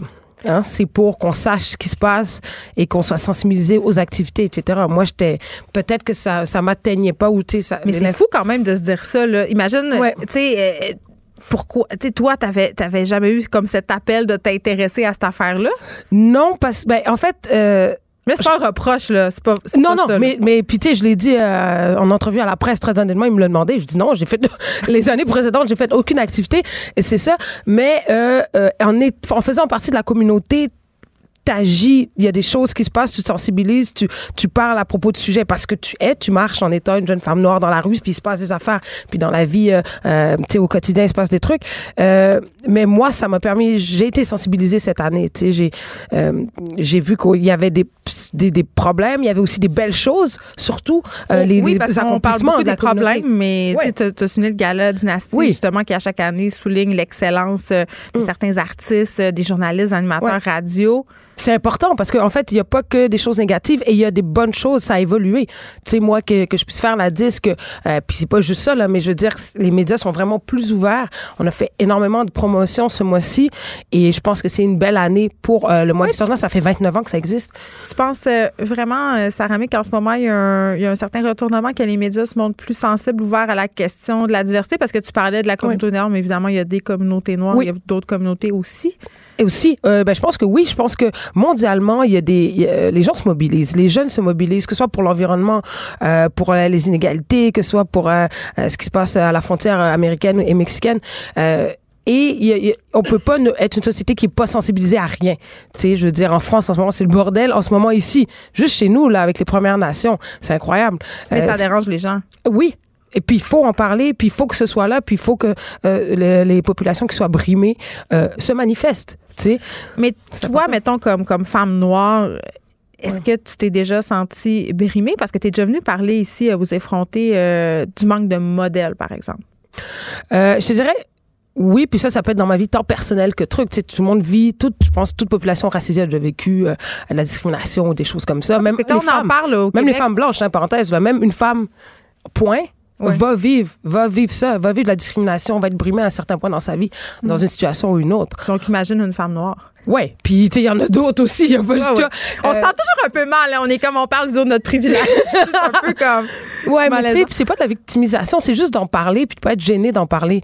Euh, si on a un malaise, c'est que tu sais, faut aller gratter là. Tu sais, si on n'est pas à l'aise d'en parler, puis il faut en parler, c'est une réalité. Hein tu as dit quelque chose, Sarah May, euh, dans cette entrevue auquel tu faisais allusion tantôt, euh, cette entrevue que tu as donnée à la presse. Tu as dit quelque chose que j'ai trouvé particulièrement parlant, puis qui me. Mais ça m'a comme fait de la peine un peu, je, je vais le dire comme ça. Tu as dit, le mois de l'histoire des Noirs pourrait avoir lieu au Sénégal parce que quand j'étais là-bas au secondaire, on m'a pas enseigné l'histoire de l'Afrique, mais l'histoire de la France. Ouais. Ouais. Ouais, et c'est quand je suis, je suis revenue ici faire mon cégep après mon secondaire là-bas. Euh, j'ai étudié au cégep à Québec. Puis après, je suis venue à Montréal euh, à l'UDM étudier en littérature et j'avais pris une concentration littérature francophone. Donc, j'apprenais euh, la littérature, les auteurs du Maghreb, des Antilles, tout ça. Et c'est là que j'ai appris l'histoire. Euh, parce que c'est pas là que j'ai appris l'histoire de l'Afrique, mais tu sais le mouvement de la négritude, tout ce qui s'est passé, Aimé Césaire, euh, Franz Fanon, j'ai appris plein d'affaires ici en apprenant en prenant une concentration plus basée sur la francophonie et sur l'Afrique des choses comme ça. Et euh, tu sais au Sénégal c'est le système français. Moi j'ai étudié le système français. Donc tu apprends euh, les premières deuxième guerre mondiale tu apprends les rois Louis de 1 à 36 ben, ouais. tu sais euh, puis tu sais pas que coloniale. Tout à fait. Je vais peser mes mots mais en tout cas moi c'est ce ça. que ça. me dit. Okay. c'est tout à fait ça. Puis tu apprends pas euh, qu'il y avait des royaumes en Afrique avant. Puis comme on est en Europe ils ont ils ont fait un petit meeting puis ils se sont divisé l'Afrique puis on dit, bon, ben ça, ça va être le Sénégal, ça, ça va être euh, la Côte d'Ivoire, ça, ça va être le Mali. Est-ce que c'était un meeting entre hommes, tu penses? Moi, je pense que oui. Moi, je pense entre hommes blancs. C'était entre hommes caucasiens, oui. De la destinée de l'Afrique. Oui, oui, oui. Puis c'est- Ok. puis c'est ça qui est arrivé. Et, et- et l'Afrique a rebâti la France. Euh, L'Afrique a été la chair à canon pour euh, pour euh, les, les voilà pour les, les grosses colonies en Europe. Et euh, l'autre côté, c'est ça, ils ont tous siphonné les, les réserves et les trucs, puis c'était dans ton propre pays d'origine, puis t'apprends pas, t'apprends pas ça. Est-ce que c'est quelque chose qui t'habite depuis longtemps, Sarah May, euh, connaître ton histoire, euh, en apprendre plus sur, sur tes origines ou c'est c'est peut-être plus quelque chose qui est venu après en vieillissant? C'est venu en vieillissant. Euh, mais moi, j'ai eu la chance de vivre au Sénégal, même si je suis adoptée par des Québécois. J'ai, de 12 à 18 ans, j'étais là-bas. Mais comment ça se passait justement chez vous, euh, le rapport aux origines? Ben, c'était très très ouvert chez moi. Nous-mêmes, même qu'on vivait pas, qu'on vivait ici, qu'on vivait ailleurs, ma mère elle nous expliquait toujours comment ça se passe au Sénégal. Elle comment connaissait c'est- bien ça. Oui, eux, ils ont vécu 35 ans en Afrique dans leur vie. Tu sais, ils ont déménagé dans les années 74, puis ils ont fait le tour de l'Afrique euh, jusqu'à temps comme on est au Sénégal et ils adoptent moi et mon frère. Puis ils sont revenus en 2010. Tu sais, fait que toute leur vie a été en Afrique, donc euh, c'est des gens qui connaissent très bien le continent, puis ils, nous ont toujours parlé. Et quand j'ai vécu là-bas, là, j'ai pu connaître ma culture et, et je pense que ça m'a permis d'être en paix, puis de d'avoir une idée de mon identité. Tu sais, je suis pas perdue. Je pense que je suis, j'ai, euh, je suis pleinement sénégalaise de, sur beaucoup de choses et très pleinement québécoise sur d'autres. Puis ça va ensemble. Tu sais, c'est pas, je les dissocie pas les deux en fait. Ben, c'est intéressant ce que tu dis parce que l'autre fois, je recevais euh, Fabrice Ville qui a fait le documentaire euh, Le Code. Et il y a un truc qui m'avait particulièrement touché dans cette affaire-là. euh, C'était justement qu'il y avait beaucoup d'intervenants dans le documentaire qui disaient que euh, ils se sont rendus compte, en fait, je vais utiliser le mot différence, mais peut-être du fait que qu'ils étaient noirs ou qu'ils étaient chinois ou membres des Premières Nations beaucoup plus tard dans leur vie. Toi, comme Sais-tu euh, comment ça s'est passé pour toi? Est-ce que c'est probablement quelque chose qui, que tu as traversé, cette affaire-là, ou pas du tout? Ben moi, euh, c'est quand je suis arrivée au Sénégal à 12 ans que j'ai compris que j'étais noire vraiment. Ce qui est Ok, très mais bizarre. Mais parce que ici, euh, euh, ici, j'étais, on voyait ma- le côté québécois de moi, si tu veux là. Donc, on, T'es-tu comme pogné, genre, mettons, ici, tout le monde te reproche de pas être assez québécoise, puis quand t'allais là-bas, t'étais pas assez noire? C'est-tu un peu ben, quand ça? oui, un peu. Oui, c'est toujours ça un peu. Toujours comme entre les deux? Toujours ça. Mais euh, quand je suis arrivée au Sénégal à 12 ans, je me suis fondue dans la masse rapidement. Puis euh, j'avais des amis, des Chinois, Libanais, euh, Syriens, Français, Américains. Je veux dire, à l'école, il y a de toutes les nationalités, toutes les religions. Fait que c'est un gros melting pot. Fait Puis on ça, vit c'est une ensemble. incroyable. Ouais. Tu sais, on va euh, fête musulmane, je t'ai invité par mes amis, non, non, non. C'est, ça roule comme ça, puis tout le monde se mélange. Euh, mais je te dirais que c'est en arrivant au Sénégal que j'ai vraiment compris. Premièrement, j'ai jamais, j'avais jamais vu autant de noirs de ma vie. c'est, c'est con comme ça, mais c'est vrai. Tu sais, t'arrives, puis c'est comme Ouais, ouais. ah, ok. Puis euh, j'ai, j'ai, j'ai, j'ai j'ai vu comment ça se passait. J'ai beaucoup observé parce que c'était un gros choc culturel quand même d'arriver dans euh, dans un pays comme ça. Euh, et voilà, ça s'est fait naturellement. Mais c'est là que j'ai compris que mon, mon côté noir, c'est ma, ma- mon côté africain, c'est là que je l'ai découvert, c'est là que je l'ai, je l'ai développé. Tu sais, mes racines, des valeurs euh, importantes que je, que, je, que je traîne encore avec moi. Là, t'es porte-parole euh, du mois de l'histoire des Noirs. Je, je vais poser, je sais pas, la question que je posais est délicate. Je sais pas comment la poser, fait que je fais juste la poser. Bon, bonne idée, c'est bon. Non, mais je veux dire, euh, sais, je me dis, je vais pas mettre huit paires de. Est-ce que t'es tanné un peu qu'à chaque entrevue que tu fais, on te ramène toujours à ton identité? T'es- T'as-tu hâte au jour où, mettons, j'invite Sarah May pour me parler juste de sa musique, puis je suis Ouais. pas en train de dire, hey, Sarah May, t'es t'es noire, t'es noire, t'es noire, Sarah May, t'es Ouais. un modèle pour les noirs? Ouais. C'est comme un, je sais pas, il y a comme un côté, tu vraiment mal à l'aise de te le demander, Non, mais, non, on mais je dirait que je te le demande quand même. Moi, c'est l'équité, l'étiquette de mon genre qui me fatigue plus. Euh, Femme, femme, femme, femme, ou femme. sœur de? Euh, Sœur, sœur ça va, c'est, ça, ça s'est estompé. Vraiment, puis il y a des gens qui Regarde comme je le dis pas en ce moment. Mais il y a des gens qui qui, qui le savent pas, qui l'ont appris Googlez-le. Googlez, oui. Sarah May, sœur. Ouais. Mais j'ai vu que c'était dans les, des- beaucoup de recherches Google. Sarah May, sœur de qui? Ouais, c'est ça. Ça va être facile à trouver. Pas beaucoup de toilettes. Ben, quoi qu'il y a Nicolas aussi, fait que. C'est ça, bref. Euh, écoute, euh, c'est plus, euh, ouais, les femmes dans le rap, pourquoi il n'y a pas assez de femmes? Est-ce que tu trouves qu'il y a assez de femmes? Ça, ça me gosse plus que. euh, C'est un peu le même, le même Ça- combat ça- que les ouais. femmes en humour, mettons. Oui, exact. En même temps, tu rappes beaucoup sur ton identité aussi.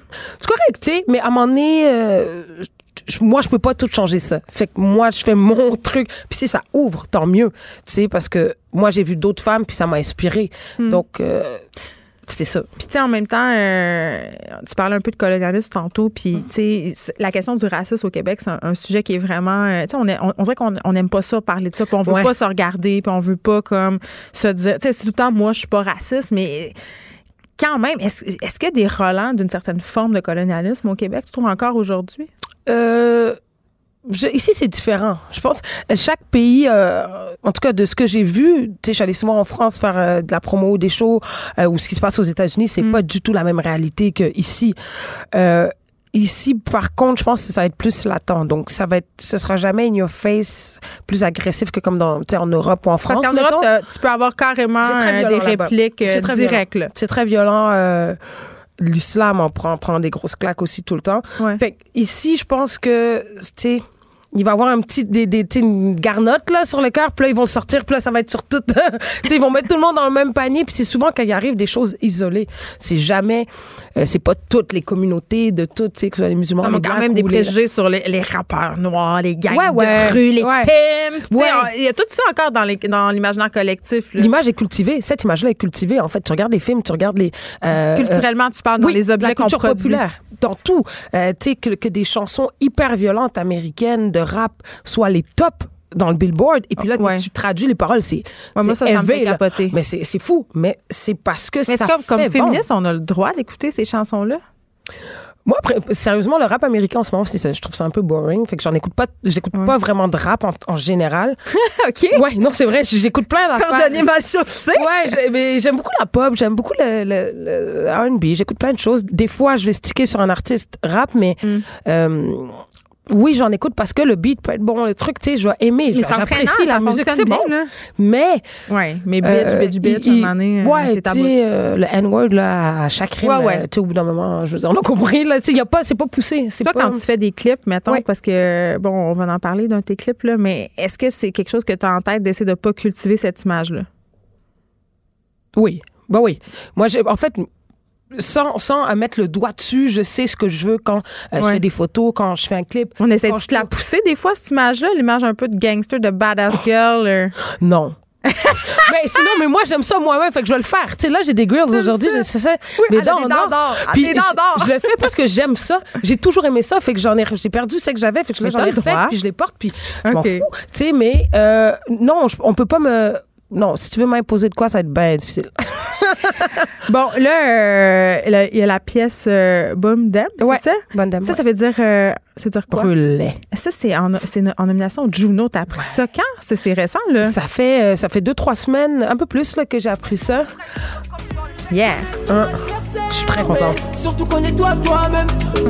Connais ton adversaire, mais surtout connais-toi toi-même. De quoi ça parle, cette pièce-là, Sarah euh, C'est une pièce où euh, des... qui me fait du bien à moi aussi parce que quand je j'étais comme fuck tout, euh, tu sais, on s'affirme. oui, on. Fuck Ouais, vraiment. Euh, la vie des autres, ce que ce qu'ils pensent de ci et de ça. Mm. Euh, au final, moi, c'est mon instinct qui me guide dans la plupart de mes choix, dans tout ce que je fais.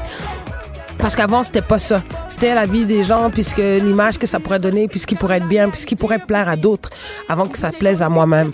Donc, c'est un album que j'ai fait pour moi d'abord, très égoïstement. Je voulais que ça me plaise, que les beats soient comme ça, que ça danse soit afro, parce que ça me tentait, et pas parce qu'on me disait, ouais, je sais pas l'afro si ça va marcher au Québec. Moi, c'était un guest. Mais ça marche très bien. Ça marche très bien, je crois. Sarah merci, porte-parole euh, de l'histoire des morts qui se termine euh, dans deux jours. Mais oui. C'est un plaisir euh, merci. de te recevoir ici. Et j'espère, en tout cas, moi, je souhaite que tu vas gagner au jour. Moi, je croise les doigts. pas objectif. J'aimerais ça. merci beaucoup, Sarah Surtout connais-toi toi-même. Connais ton adversaire, mais surtout connais-toi toi-même. Connais ton adversaire, mais surtout connais-toi toi-même. Les effronter. Avec Geneviève Peterson. Les vrais enjeux. Les vraies questions. Vous écoutez. Les effronter. S'il y a un sujet qui revient sans cesse dans l'actualité, c'est la fameuse question des écrans, nos enfants et les écrans. Et là, on apprend que le quart des jeunes québécois passerait toujours trop de temps collés sur leurs écrans, littéralement scotchés à leurs écrans. En tout cas, mes enfants le sont à cœur de jour. J'en parle tout de suite avec Caroline Fitzpatrick, psychoéducatrice et professeure adjointe à l'Université Sainte-Anne. Bonjour, Madame Fitzpatrick. Bonjour Geneviève. Bon, écoutez, la question, la fameuse question des écrans, là, c'est un dossier tellement épineux. On a accès à une pléiade d'études qui nous disent une chose euh, et son contraire. Et là, ce qu'on apprend quand même, euh, c'est que les jeunes passent trop de temps sur leurs écrans, du temps qu'ils passent euh, au de, tu sais, c'est du temps pour le plaisir. Là, c'est pas des choses qui sont pédagogiques. C'est ce que cette nouvelle enquête là révèle et ça préoccupe les experts en santé publique dont vous êtes. Et là, juste pour qu'on se fasse un petit portrait, si vous êtes bien d'accord, 26% des jeunes de 13 à 17 ans dépassent la durée maximale recommandée de deux heures par jour passées à la maison sur les écrans. Et qu'est-ce qu'ils font, les jeunes? En grande majorité, ils consomment des vidéos YouTube, ils jouent à des jeux vidéo et ils sont présents, évidemment, sur euh, les médias sociaux. Euh, là, Madame Fitzpatrick, avant qu'on se lance dans le vif du sujet, je, l'ai dit euh, d'emblée, on a beaucoup d'études et récemment, je parlais à un chercheur euh, qui pointait du doigt euh, quand même une lacune de ces, de ces études-là. Il nous a dit on occulte un facteur primordial à savoir ce que les jeunes font, ce que les jeunes regardent sur les médias sociaux parce que l'heure, le nombre de temps passé, c'est une chose, mais ce qu'on fait, c'en est une autre. vous êtes où, vous, par rapport à tout ça? Absolument. Donc, je pense qu'il faut, euh, écoute, les, comportements liés à l'usage des écrans, ce sont des comportements qui sont quand même complexes. Donc, il y a la quantité de temps qui est importante, mais aussi les contenus spécifiques ben euh, avec lesquels les jeunes interagissent. Puis aussi, euh, puis on, on s'intéresse de plus en plus le contexte de l'usage. Donc, est-ce que c'est une activité qui est entièrement solitaire ou est-ce que c'est une activité familiale ou est-ce que c'est une activité qui est, fait, qui est réalisée avec avec des amis. Je comprends. Donc, euh, c'est trois, trois éléments qui sont importants, je pense, à prendre en compte quand on considère euh, les conséquences euh, potentielles de l'usage des écrans. Mais oui, parce que là, cette étude-là, un bon exemple de ça, par exemple, on dit les adolescents de 15 à 17 ans passent en moyenne 20 heures par semaine devant un écran d'ordinateur et ça, ça exclut les tablettes, les téléphones intelligents, les consoles de jeux. Je veux dire, s'ils font leur devoir, est-ce que c'est mal? Parce que dans mon, tu sais, si on passait 20 heures devant un livre, on s'entend, là, personne ne dirait rien. Je dis euh, donc euh, c'est donc c'est assez intéressant et euh, j'étais présente en fait le 10 février au forum des experts qui étaient là pour témoigner au ministère de la santé sur les effets des écrans sur la santé. Et je dirais que la plupart des chercheurs se sont intéressés aux écrans dans le temps de loisir et les effets de cela sur le sur euh, sur la santé des jeunes, mais il y a quand même des professionnels, des chercheurs qui s'inquiètent même du temps qui est passé devant les écrans pour les travaux scolaires et à l'école. Vous voulez dire, peu importe ce qu'on fait devant notre écran, il peut avoir des répercussions négatives selon ces chercheurs-là. Exactement. Donc, selon certains chercheurs, c'est peut-être des choses qu'on néglige dans nos réflexions, mais il peut mm. avoir des effets dommageables, par exemple, sur les yeux, sur la vision. Les écrans ont des, ont des lumières qui sont pour lesquelles on n'est pas euh, particulièrement adapté. Donc, même si on utilise les écrans pour faire des travaux scolaires, il serait avisable de prendre des pauses à chaque 20 minutes euh, et d'essayer justement de, de, marcher, de regarder euh, dans, à l'horizon pour reposer les yeux, pour éviter des mal de tête, pour éviter aussi des troubles de sommeil. Euh, et la résistance à l'insuline aussi, je crois que ça c'est quand même assez sérieux, Madame Fitzpatrick? Euh, donc d'autres euh, d'autres de mes collègues donc se, sont intéressés au temps d'écran et là ici ça c'est encore une fois c'est généralement on, exclut le, temps d'écran pour les travaux scolaires mais tous les tous les écrans utilisés pour le divertissement mm. euh, donc ça c'est encore utilisé voir des, des, des, vidéos sur YouTube jouer à des jeux donc le temps sédentaire qui implique principalement le temps d'écran était associé dans les recherches de mes collègues à une plus grande résistance à l'insuline euh, et à des euh, à des bilans lipidiques moins favorables euh, chez les enfants et les préadolescents dans, dans cette étude-là qui était sur deux ans. Donc, peu importe que le contenu soit de qualité, même si on regarde des documentaires, il faut bouger, il faut essayer de, réduire le temps d'écran. OK, je veux bien, là, Madame Fitzpatrick, mais moi, à partir du moment où on me dit tout ça, là, je veux dire, on me le répète sans arrêt, là, euh, comme mère, nos enfants passent trop de temps devant les écrans. Euh, mais comme parent, on me propose jamais aucune solution parce que j'ai pas l'impression là que comme mère, comme parent, je peux gagner contre YouTube. C'est ouais, c'est, écoute, c'est, c'est un c'est un immense défi et je pense que la, la recherche en tant que telle, elle est encore en train de rattraper la vitesse à laquelle la technologie s'est implantée dans la vie, dans la vie familiale. Euh, donc possiblement les meilleures suggestions qu'on peut faire, ce sont de proposer des approches basées sur la réduction des méfaits. Donc, on essaye le plus possible. Hey, c'est quasiment un langage carcéral là, que vous employez, la réduction des méfaits. Est-ce que ben en fait c'est c'est un langage du domaine de la santé pour tout, tout, pour tout euh, c'est c'est pas du tout un langage carcéral en fait c'est un langage qui qui est plutôt euh, clinique qui, qui est pour, euh, pour aider les personnes à réduire des comportements qui sont mm. difficiles. Si on n'est pas capable de réduire, on essaie au moins de changer le contenu. Si on n'est pas capable de changer ni le contenu, ni le temps, ben on essaie d'éviter au moins les écrans avant, avant l'heure, euh, l'heure du coucher. Donc, on essaie d'implanter les changements qu'on peut faire parce que même euh, les, les, recherches suggèrent que même essayer de, de réduire le temps d'écran, donc les, les familles où est-ce qu'il y a des règles, où est-ce qu'il y a des efforts, les, les jeunes dans ces familles-là passent tout de même moins de temps devant les écrans. Ben, puis aussi, je pense qu'il faudrait peut-être comme personne euh, se questionner sur notre propre utilisation des écrans quand on a des enfants, parce qu'on le sait, là, les enfants apprennent beaucoup par mimétisme. C'est en fait c'est une recommandation qui, est souvent faite aussi, c'est que les, ben, les, les parents essaient de plus de plus possible montrer l'exemple. Donc, euh, établir des plans familiales, essayer d'établir des certains moments dans la journée ou certaines pièces où est-ce qu'aucun écran est, est utilisé. Mm. Et pour les, les, enfants plus âgés et même les adolescents, ben ceux-ci peuvent être vraiment inclus, peuvent faire partie de la planification familiale parce que c'est c'est important pas juste de de contrôler leur usage, d'être moralisateur avec eux, mais de d'essayer de les sensibiliser puis les encourager puis de voir avec eux qu'est-ce qui est vraiment le mieux pour leur santé et leur santé mentale. Et je pense que les les, jeunes sont capables de le comprendre et sont capables d'avoir une voix là-dedans. Caroline Fitzpatrick, merci, psychoéducatrice et professeure adjointe à l'Université Sainte-Anne. On se parlait de cette étude qui nous apprend encore une fois que nos enfants passent trop de temps devant les écrans. Merci beaucoup de nous avoir parlé. Je vous parle euh, d'une télé-réalité, OK? Euh, vous le savez, là, c'est un de mes plaisirs coupables dans la vie, les téléréalités. Et il y en a une pas piquée des verres qui est présentement diffusée sur Netflix. Je suis désolée, ce n'est pas québécois. Ça s'appelle Love is Blind, donc l'amour est aveugle. Je pense que le titre français c'est euh, mariage, euh, je sais pas trop. C'est pas c'est pas l'amour est aveugle en tout cas. Vous irez le chercher, mais cette série pourrait s'appeler Malaise dans la civilisation. Le principe est simple. On met des célibataires euh, dans des pièces. En fait, il y a une pièce pour les gars, une pièce pour les femmes. Mais c'est des gens qui sont à la recherche d'un partenaire pour se marier. Là. Vous m'avez bien entendu. Donc, à chaque jour, on fait rencontrer des hommes et des femmes dans ce qu'on appelle des capsules, des pods. Et là, ils se confient euh, sur ce qu'ils veulent, sur leurs rêves. Et l'objectif, c'est de se marier dans un mois. OK, vous avez bien entendu, du moment où ça commence jusqu'au moment où la série se termine, il s'est écoulé 30 jours. Et au bout de ces 30 jours-là, les couples se seront mariés pour de vrai, légalement, devant la justice, devant leur famille.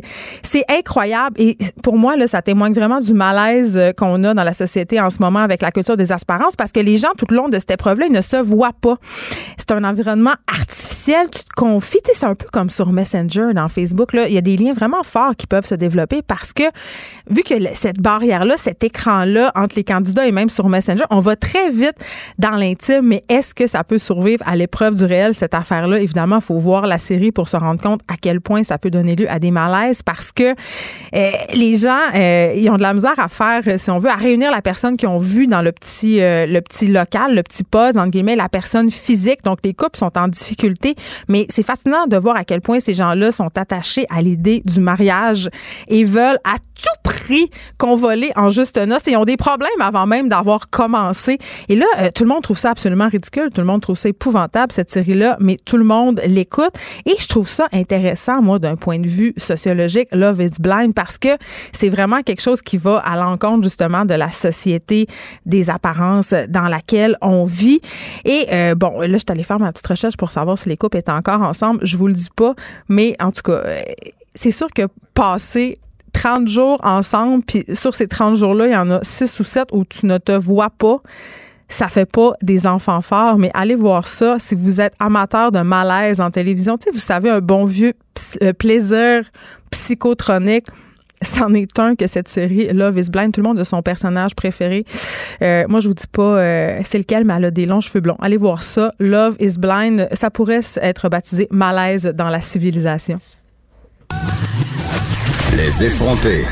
À Cube Radio et sur FCN, le commentaire de Geneviève Peterson avec Julie Marcoux. Cube Radio. Moi, je pense que l'enseignant ou l'enseignante euh, aurait dû résister. Là. Moi, je pense qu'il n'y a pas de problème. Ce texte-là de notre plus grand poète québécois.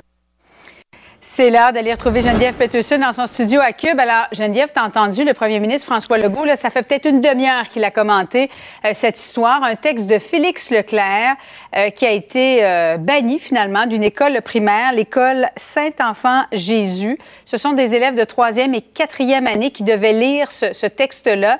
Donc, le, je, je, je, je, vous donne le titre, là, les 100 000 façons de tuer un homme. Mm. Et puis finalement, ben, il y a des parents qui se sont plaints. On a décidé de d'accorder euh, finalement le, cette pression-là des, des, parents et de, de, bannir le texte.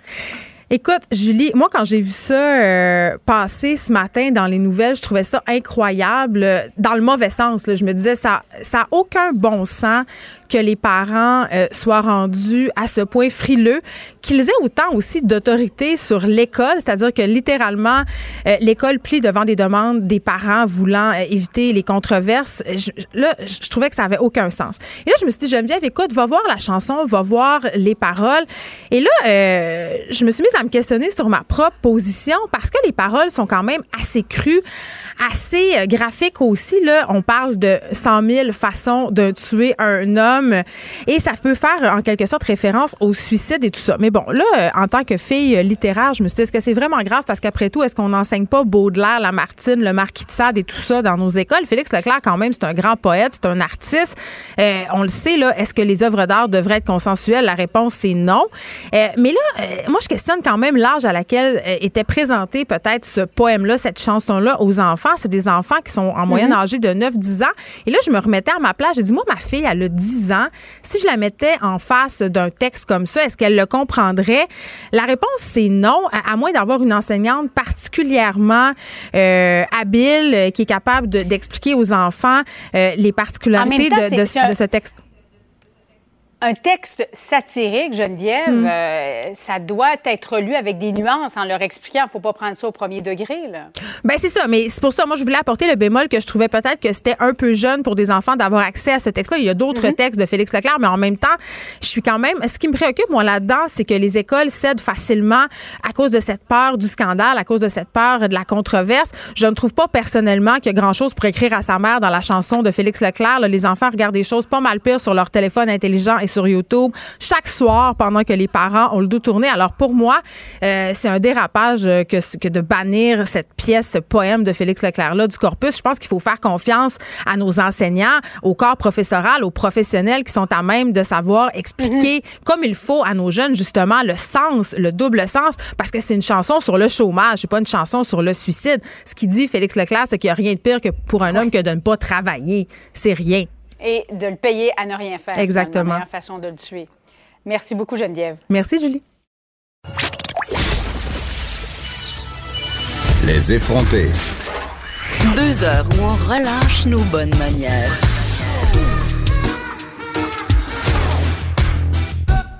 Radio. Je suis toujours euh, absolument contente d'annoncer des bonnes nouvelles et quand des gens de chez nous rayonnent, je le suis encore plus. Le balado de Cube Radio en cinq minutes a gagné le prix de la meilleure série francophone au Canadian Podcast Awards. Et euh, pour en parler, euh, j'ai avec moi Élie Jeté, que vous connaissez, qui collabore à l'émission, et Charles Tran, qui est jamais vu, je crois, aux effrontés, réalisateur, animateur de la série en cinq minutes. Tout d'abord, bravo. Merci beaucoup. Merci. Bravo, Élise. Bravo à toi, Charles. oui, parce que vous trouviez ça important de souligner que c'est un travail collectif. On règle ça tout de suite, là. Oui. Ouais.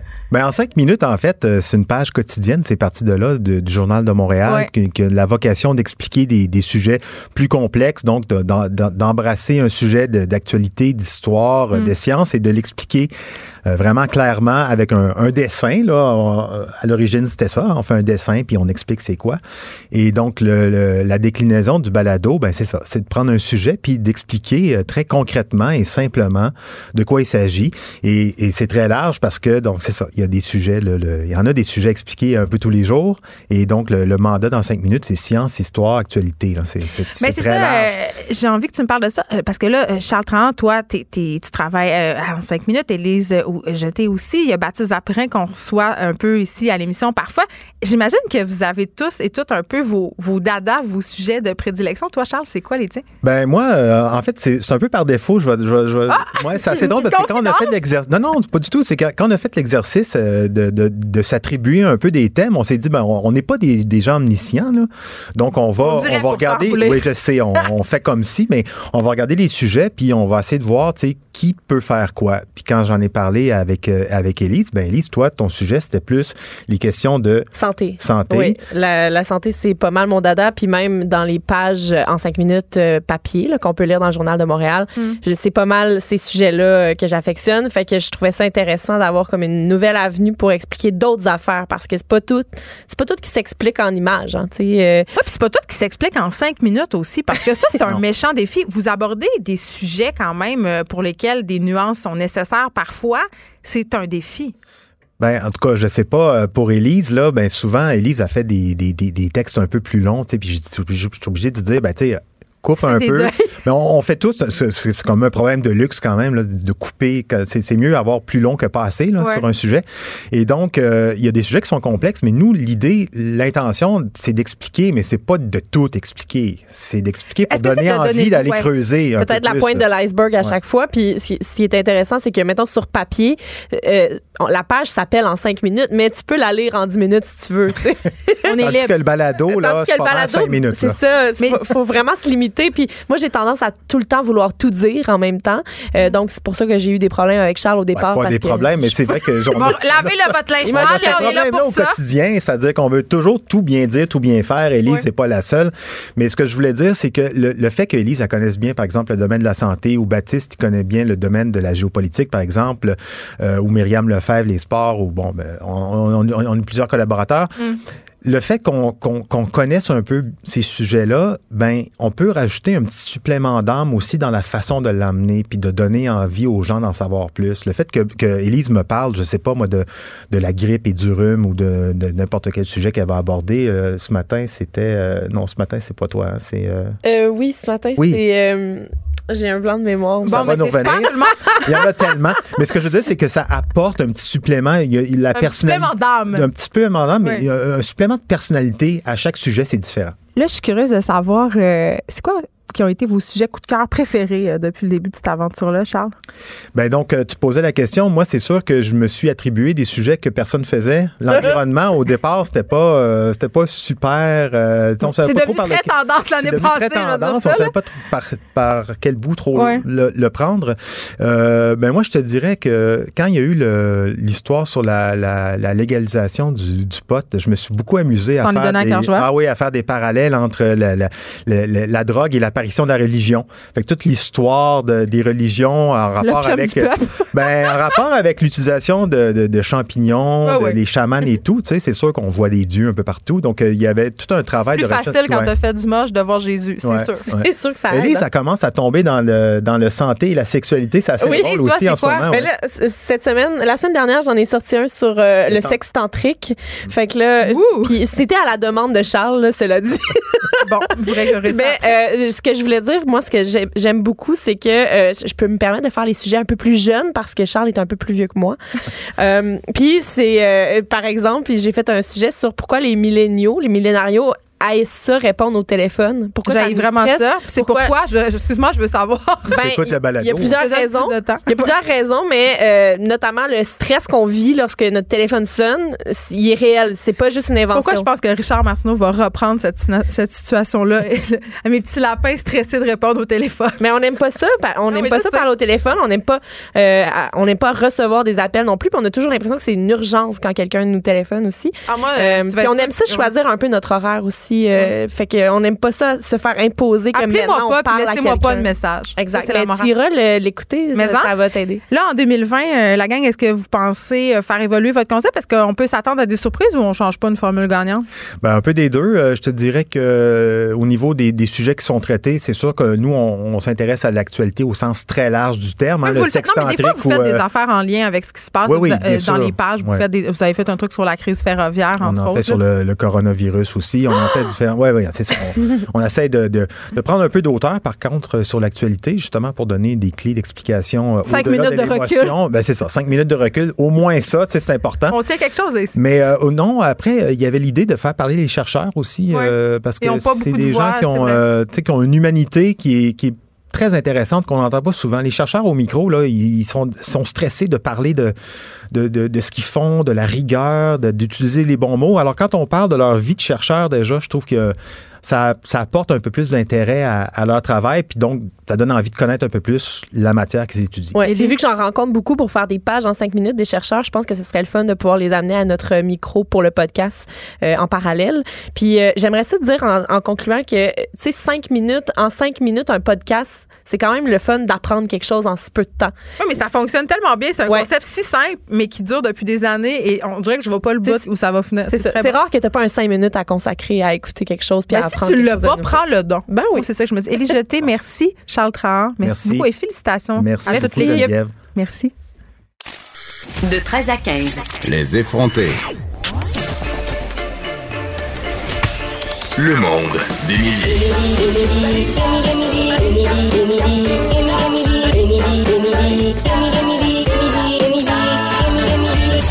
Avec Émilie Ouellette.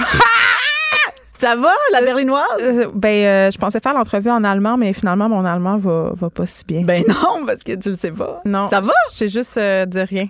Je sais dire nein, ça veut dire non. Ma réponse C'est le préférée. premier mot, euh, C'est ça. Colin. le dire.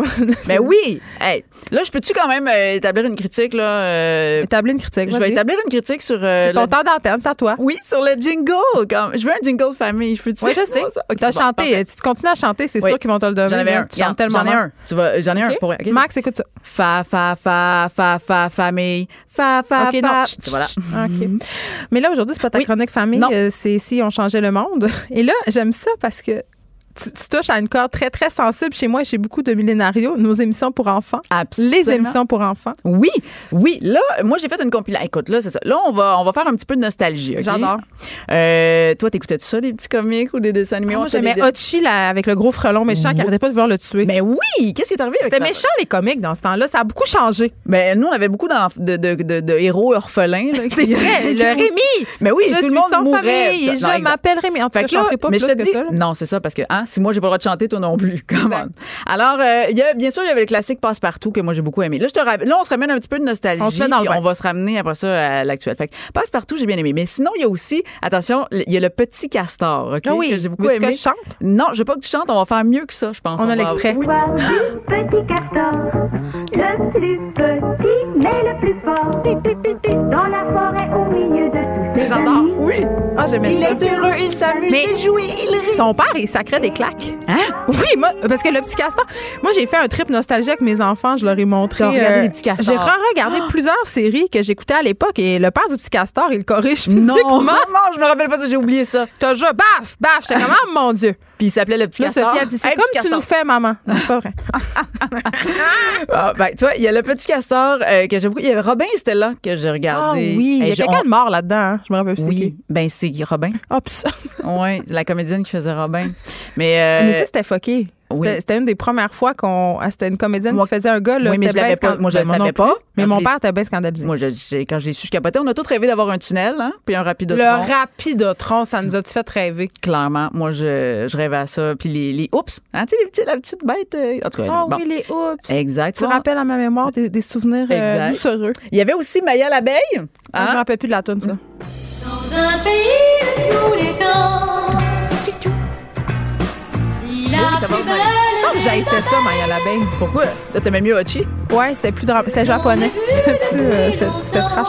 Mais non, regarde, ça Mais sent c'était bien. quoi l'histoire déjà? Ben, l'abeille qui cherche ses parents. Ah, c'est encore ça, un enfant d'orphelin. Eh ouais, c'est ça. Fait que, attention.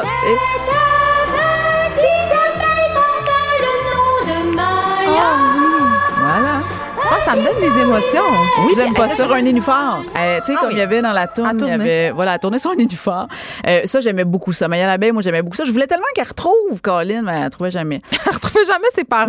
Non, elle jamais, Oh, jamais. non. Puis regardez. Puis il y avait aussi ça, le club des 100 watts. Ah, ben là. Tu sais. Qui n'a pas eu le kick sur Marc-André Coilier? Pas moi, en tout cas.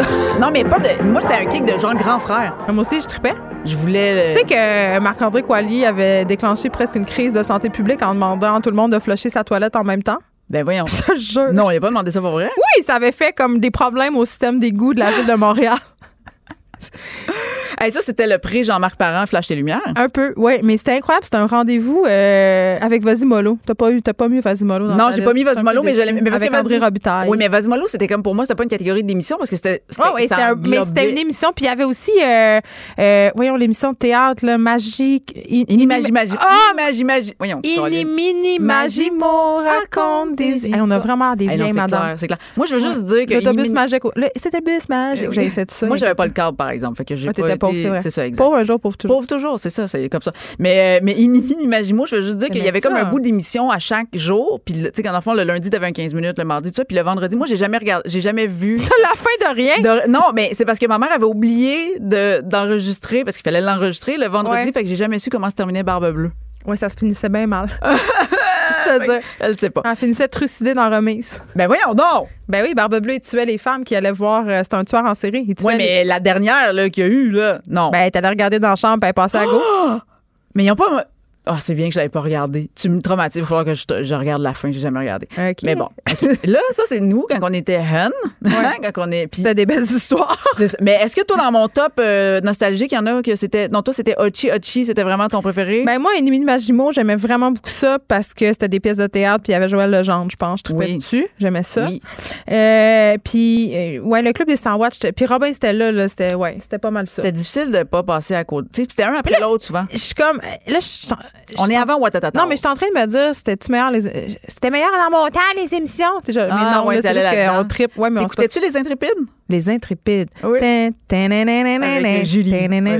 En tout cas, les gens qui nous écoutent, qui n'ont pas entre 30 et 40 ans en ce moment, sont Ah, très perdus. complètement, sont très, très, On très perdus. s'excuse, On hein, ce s'excuse. segment d'émission ne s'adresse pas à vous. Mais on va là, on va se ramener à aujourd'hui parce que ce qui m'a amené à, avec mes enfants qui regardent des émissions euh, jeunesse et tout ça, ben en général, euh, C'est on- plate. c'est exactement ça.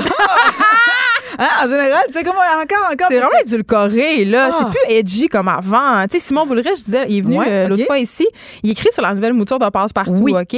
Moi, quand c'est sorti que Télé-Québec allait faire Passe-Partout, j'étais comme, mais pourquoi? Ouais, t'avais l'impression qu'on a. Ouais. Ouais. Mais c'est assez réussi. J'aime ça. J'ai écouté des, des épisodes, j'aimais ça. Mais Simon Boulris me disait qu'il participe à l'écriture. Il disait, tu sais, on, est de- on était un peu dans la rectitude. À un moment donné, j'écrivais une scène où, je sais pas quel personnage d'une marionnette rêvait.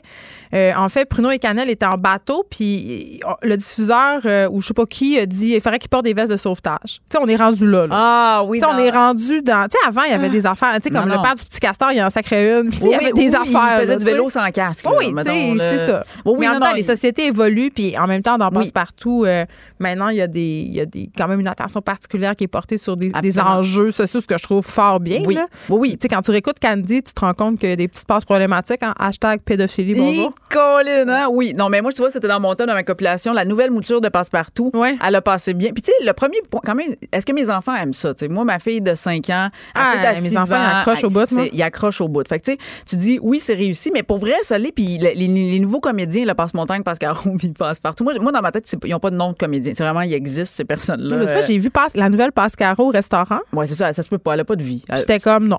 Mais non, c'est ça. Pourquoi tu bois du vin? Non? Non, Elle va être ça. avec les mêmes struggles que l'autre qui était obligé de montrer ses seins pour faire Avec oublier. et euh, ouais, Parce qu'on l'a pas oublié.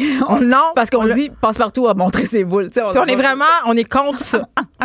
Mais voilà. Mais bref, la nouvelle mouture de Passe-Partout, j'ai C'est oui, on a voté oui. Est-ce que tu as regardé euh, sur Télé-Québec euh, le 4-2-2? Non.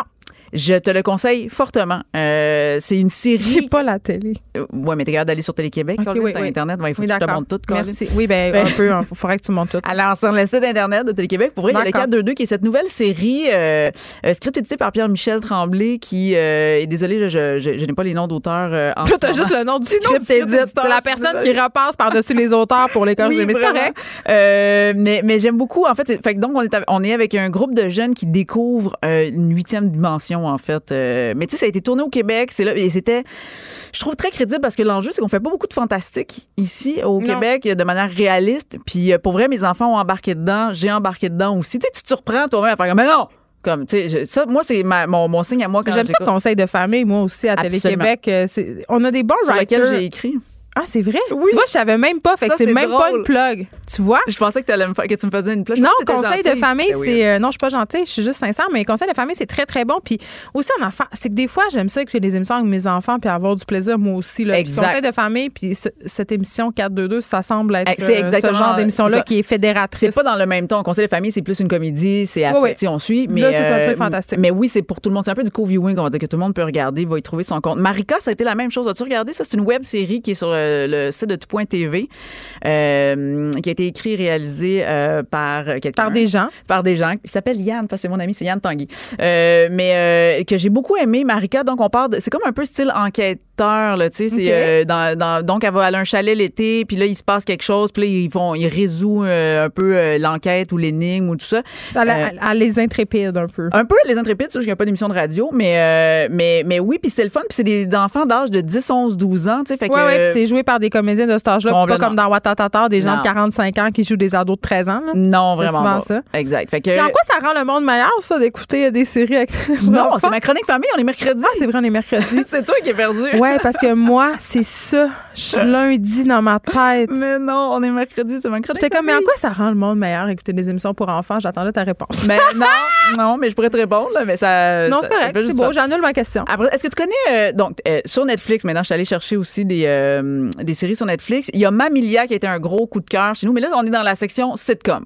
OK, fait qu'il y a vraiment Oui, mais il y en a plusieurs. euh, Oui. en- est-ce- mais c'est ça en, en traduction? Oui, en traduction euh, parce que mes enfants ne sont pas anglophones et ne parlent pas anglais. Oui, mais c'est ça. À un moment donné, il y a comme une switch qui s'opère chez les enfants. Moi, ma fille du milieu, elle veut rien savoir. Elle veut tout écouter en traduction. Puis à un moment donné, euh, ça change. Puis là, ils veulent écouter les versions Ah. originales anglaises. Fait que. J'ai espoir qu'à un moment Oh, donné. ça va venir à un moment donné. parce que Mais- c'est vraiment plate d'écouter des trucs en traduction euh, en doublé. Là. Moi, j'aime pas ça. Ouais, Ben oui, mais en même temps, on dirait que quand tu commences à l'écouter comme ça, comme Mamilia, qui est vraiment une sitcom sur une famille euh, qui emménage dans la ville natale en fait de l'enfance, de, de- puis qui est vraiment drôle, puis c'est vraiment sitcom. Dans la même dans la même lignée de sitcom, mes enfants trippent sur Fuller House. Ah oui, mon Dieu, mais ça, j'ai ça. C'est- On dirait que c'est inapproprié pour les enfants. Moi, je, je, moi, moi, je, je savais pas, j'avais hâte de voir, savoir si tu connaissais parce qu'il y avait Full House quand on était jeune, qui Ouais. était la, la patente. Mais Fuller House, euh, des fois, je- je- j'entends des petits bouts, puis je suis comme, ouh, oh, Ouais, c'est exact. Épadaille, épadaille. Moi aussi, je suis dans le épadaille, mais Colin, mes enfants aiment ça, puis je sais jamais comment moi agir quand mes enfants trippent sur une C'est drôle. C'est vraiment drôle. C'est vraiment irrévérencieux. Puis c'est trashos un peu. Mais c'est pas pour mais les c'est très enfants. campé, mais c'est très campé aussi dans des stéréotypes. Oui, oui, de- c'est dégueulasse. Là. Vraiment plein C'est comme la trash TV pour enfants. C'est ce que je trouve.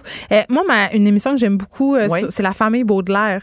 Oui, absolument. Ben oui. Ça, c'est Les bon. orphelins Baudelaire. Les orphelins Baudelaire, c'est ça, Complètement. excuse-moi. Oui. Pour écouter euh, tout le Ah, monde ensemble. t'as tout à fait raison. incroyable pour aller voir ça sur si Netflix. j'irais avec euh, ma fille de deux ans, par exemple. Ah, qui mais ta fille de deux ans couche là un jour. c'est, elle se couche à minuit. Ouais, non, c'est ça. Mais euh, oui, non, les orphelins Baudelaire, absolument. Très bon, ça. c'est un très bon cadre. puis C'est un peu dans les dans le peur, tu sais comme Mais peur, mais peur, peur qu'il fera pas faire des cauchemars. C'est ça, exact. mais peur, peur un peu comme Alice au pays des merveilles, tu sais comme un, Ah oui, un- c'est onirique. ça. Voilà, t'as as bien choisi le mot.